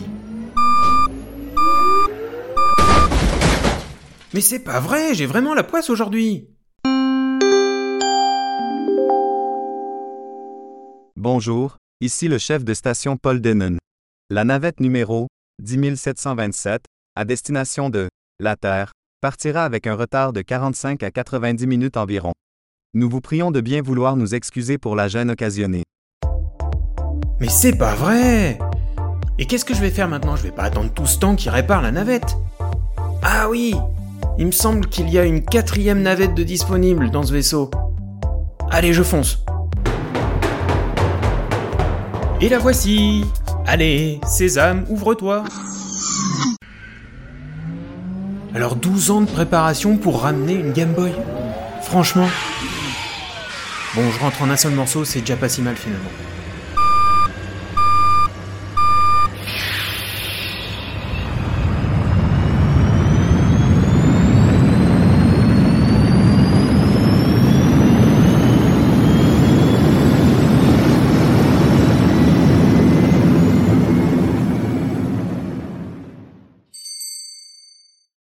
C'était La vitesse du silence, une histoire librement inspirée d'un jeu pour 2 à 4 à partir de 12 ans créé par Paul Denen. Les parties durent de 45 à 90 minutes. Vous l'avez peut-être deviné, il s'agissait de Clank dans l'espace, publié en 2017 en version originale anglaise par Direwolf et Renegade, avant d'être localisé en France l'année suivante par Ori Games. À dans deux mois pour un prochain épisode, cette fois-ci pour un retour vers le passé. Et d'ici là, jouez bien il l'a quand même lui cité le jeu, hein, mais euh, on espère que vous Ouais, avez il le cite à la fin. Mais est-ce que vous aviez trouvé Est-ce que tu avais trouvé avant? Moi, j'avais trouvé avant. Ouais, en tout cas, j'avais un doute et puis ça l'a confirmé. Mais effectivement, quand il dit le Quand il a dit ouais, Paul Denon, j'avais plus trop de doutes là, j'avoue. c'est clair, ouais, ouais. même si euh, du coup, euh, euh, c'est c'est une variante, enfin, c'est un, une Oui. réimplémentation de, de Clank. C'est pas le. Oui, et je crois qu'elle, j'en ai euh, eu des égos comme quoi elle était mieux que la version ouais, d'origine. Alors je ne pas- saurais pas dire, mais pas euh, essayé, moi j'ai pas un super souvenir de- du jeu de base, mais je pense que j'y ai pas joué dans des super conditions, je ne sais pas. Ouais, moi j'aime bien Clank, euh, pas euh, au point de Cyrus sans doute par exemple, qui l'avait défendu dans le pour et le contre. Euh, mais euh, je trouve que un- ça reste un bon jeu, pas forcément le meilleur des deck building, mais un jeu agréable en termes de, Oui, qui renouvelait aussi l'expérience. crawler aussi. Et Clank Legacy, on avait commencé une campagne sur euh, Tabletop avec Jimmy Celtics 95, notre donateur, et, euh, et Cyrus. Et euh, j'ai beaucoup aimé l'aspect narratif de Clank. Euh, Bon, c'était en anglais, euh, donc je faisais là aussi Et vous la avez, traduction. vous l'avez terminé ou Non, pas non, non, on a fait 5-6 missions et puis après, tu sais, c'est des questions de dispo et tout. Moi, je sais que les jeux en campagne, euh, c'est compliqué déjà. Moi je l'ai mais- acheté aussi le Legacy. Ah, Moi, j'aime bien. Enfin, j'ai trouvé les 5-6 parties. Les retours cool. sont vraiment dithyrambiques sur le Legacy, comme quoi ça fait partie des meilleurs Legacy. Donc moi je l'ai et je pense que je vais pouvoir y jouer parce que mon, mon, mon conjoint qui ne voulait pas en entendre parler euh, la dernière fois avait l'air beaucoup plus avait l'air plus intéressé. Donc je pense que j'arriverai à y jouer. euh, Moi, je l'ai trouvé drôle en plus, l'écriture. Alors, je sais pas si la traduction lui rend honneur, mais il y a des côtés Monty Python, que ce soit par l'écriture ou par euh, la manière dont tu fais évoluer certaines cartes et que ça devient complètement nimp. Oui, il y a un petit côté. Il y a quand même, oui, il y a une, un, un jeu où il y a vraiment des volontés de mettre de l'humour Ouais, et ouais, ouais. un peu. Te sortir un peu parce que après j'ai l'impression que le thème du jeu il est quand même assez. Il pourrait être pris au pro, vraiment premier degré Ah oui. et ce serait pas, pas du tout ouais, drôle. quoi. mais là en plus, t'as une espèce de méta-narration, alors je vais pas trop en dire, mais. Enfin, pas méta en fait, c'est pas méta, mais où tu représentes l'entreprise, donc euh, Acquisitions Incorporated, et donc t'as tout un délire sur. euh, en fait, t'es en concurrence au sein de la même entreprise, mais t'as une entreprise rivale et tout, enfin, c'est assez. C'est rigolo parce que c'est pas, trop un truc fant- fantasy, quoi, euh, Mhm. cette idée-là. Et euh, je sais pas si t'as vu que sortait, c'est sorti en anglais, j'ai vu une partie de Clank Catacombs. Euh, qui Oui, moi me, j'ai vu ça, ouais. me chauffe pas mal parce que ça rajoute de la modularité en fait justement en termes de level design et de, du plateau de jeu puisque c'est des tuiles que tu vas rajouter au fur et à mesure. Euh, après il y, a- il y a quelques modifications de règles, il y a, il y a des, in- des inclusions de ce qu'il y a dans Legacy par exemple je crois. C'est très très abordable si tu connais Clank, c'est juste l'élément principal effectivement c'est que ça va rajouter à la modularité des, du, du, D'accord. du plateau quoi. Non, mais je vais aller regarder ce que je me suis pas trop. J'ai vu que ça, j'ai vu le que ça sortait, mais je me suis pas trop. euh, comme je suis pas une fan de la de, de Clank, je ne suis pas euh, plus euh, intéressée, donc je vais aller regarder ça quoi. Alors, on continue avec la chronique dans laquelle on joue et eh ben non, pas ce mois-ci. Voilà. Je pense que vous voyez, Cargo, il s'est pas remis. On a publié nos bilans euh, BG Stat de l'année euh, 2022 et depuis, on n'a plus de nouvelles de Cargo. Je pense qu'on l'a, on l'a mis KO définitivement là. Ouais, bah ouais. Bah, non, mais non, le pauvre. C'est bien Oh, parce non, que le- euh, je peux. D'habitude, je trouve évidemment euh, tout de suite, et donc là, euh, bah, je peux pas hein, vous montrer que effectivement j'avais trouvé. euh, Ouais, c'est un complot faux, hein. contre. C'est entièrement faux. bah, moi, je trouve jamais, donc comme Je ça. trouve rarement, et euh, souvent j'oublie d'écouter. Non, Cargo, il a eu, euh, bah, il a eu une contrainte pour ce mois-ci, donc euh, vous retrouvez, vous avez Petit Vénard un mois de plus pour essayer de répondre du coup à l'énigme du mois de décembre. Et vous le retrouverez pour les prochaines chroniques. Et en attendant, si vous voulez, sur Discord, sur le... on a un salon pour chacune des chroniques, un salon ceci est un jeu. Partez sur des devinettes et puis euh, comme ça vous nous faites découvrir euh, des, enfin vous nous faites deviner des jeux sur le salon ceci est un jeu jusqu'à la prochaine chronique ceci est un jeu. Voilà. Euh, bon. Ouais, il faut trouver des idées d'énigmes, on peut faire comme ça, voilà. faites ça sur le Discord. Ben, du coup, on peut pas de tirage au sort, on peut pas sortir le champagne pour le vainqueur. J'avais préparé mes dés 26 et tout. on est un peu déçus. Bon, et ben, ce sera comment dire, une victoire encore plus belle pour celui qui sera tiré au sort le, mois prochain. Yes. Ben, du coup, Flavien, on arrive à la fin de l'émission. Yes, on arrive au bout, ça y est. Ouais. Ce, ce fut bien cool, comme toujours. Yes, toujours, ouais. Merci pour les personnes qui ont, créé, qui ont fait les chroniques, comme d'hab. Ouais. Qui alimentent nos, nos, nos débats, comment dire, nos débats improvisés. Et nos oreilles. Exactement. Et en tout cas, que vous ayez aimé notre émission ou non, vous pouvez nous le faire savoir, soit en laissant un commentaire sur le site podcast.proxy-jeu.fr, proxy avec un i, jeu avec un x, vous savez, c'est en fait en termes de pérennité, alors on a pas mal de discussions sur le Discord, mais en termes de pérennité, c'est vrai que ça reste les commentaires sur un site. Euh, et c'est vrai que c'est là-bas aussi qu'on les récupère, on récupère pas tout ce qui se dit sur le Discord. Euh, en tout cas, sur le billet, vous trouverez toutes les infos sur les sujets qui ont été abordés lors des chroniques. Et donc vous pouvez aussi nous contacter sur Twitter, sur Facebook, sur Instagram, sur Discord. Euh, vous pouvez retrouver certains ou certaines d'entre nous sur Mastodon. Et surtout évidemment parler de nous autour de vous, le bouche à oreille est encore la meilleure des publicités. Exactement. Alors on se retrouve la semaine prochaine pour euh, un épisode de jeu du mois. Et euh, qui sera consacré à je ne sais pas encore quel jeu. Je ne pense pas que ça a été décidé définitivement. Voilà, donc ce sera la surprise. Et puis le mois prochain, alors, euh, ce sera à nouveau les chroniques, les chroniques de février, mais attention, comme tout le temps, euh, depuis quelques années, euh, les chroniques de février seront diffusées début mars parce que le vendredi, on diffuse les chroniques le dernier vendredi du mois, et le dernier vendredi du mois, vous aurez droit au premier débrief du FIGE donc, euh, de fait, on décale d'une semaine les, chroniques du mois de mars et je crois que c'est euh, pas voilà, c'est ce n'est euh, qu'une semaine de, décalage. Hein. Il y aura bien les, chroniques avec la, surtout la solution et la nouvelle énigme de cargo que tout le monde attend avec. ouais. Ah oui, et autour du jeu, tu sais, vous avez choisi votre thème ou pas? Ouais, ouais, ça parler. C'est un thème dont j'avais. révèle Tu révèles Non, tu non, révèles ou pas, Mais j'avais dit que je ferais sûrement un truc là-dessus. Et je fais un peu une, une tuine avec ces zombies. Hein. Euh, non, j'avais dit dans un épisode, euh, mais ça mérite sûrement un autour du jeu complet. D'accord. Voilà. Si vous avez que ça à faire. Ah, j'ai une idée alors, j'ai une idée. Tu me la diras en Peut-être que je me trompe. Ouais. Ok. Bon, bah écoute, mais encore merci Flavien. Et puis euh, bah, d'ici la prochaine qu'on se, qu'on se retrouve. Hein. On vous dit à tous. Jouez, bien.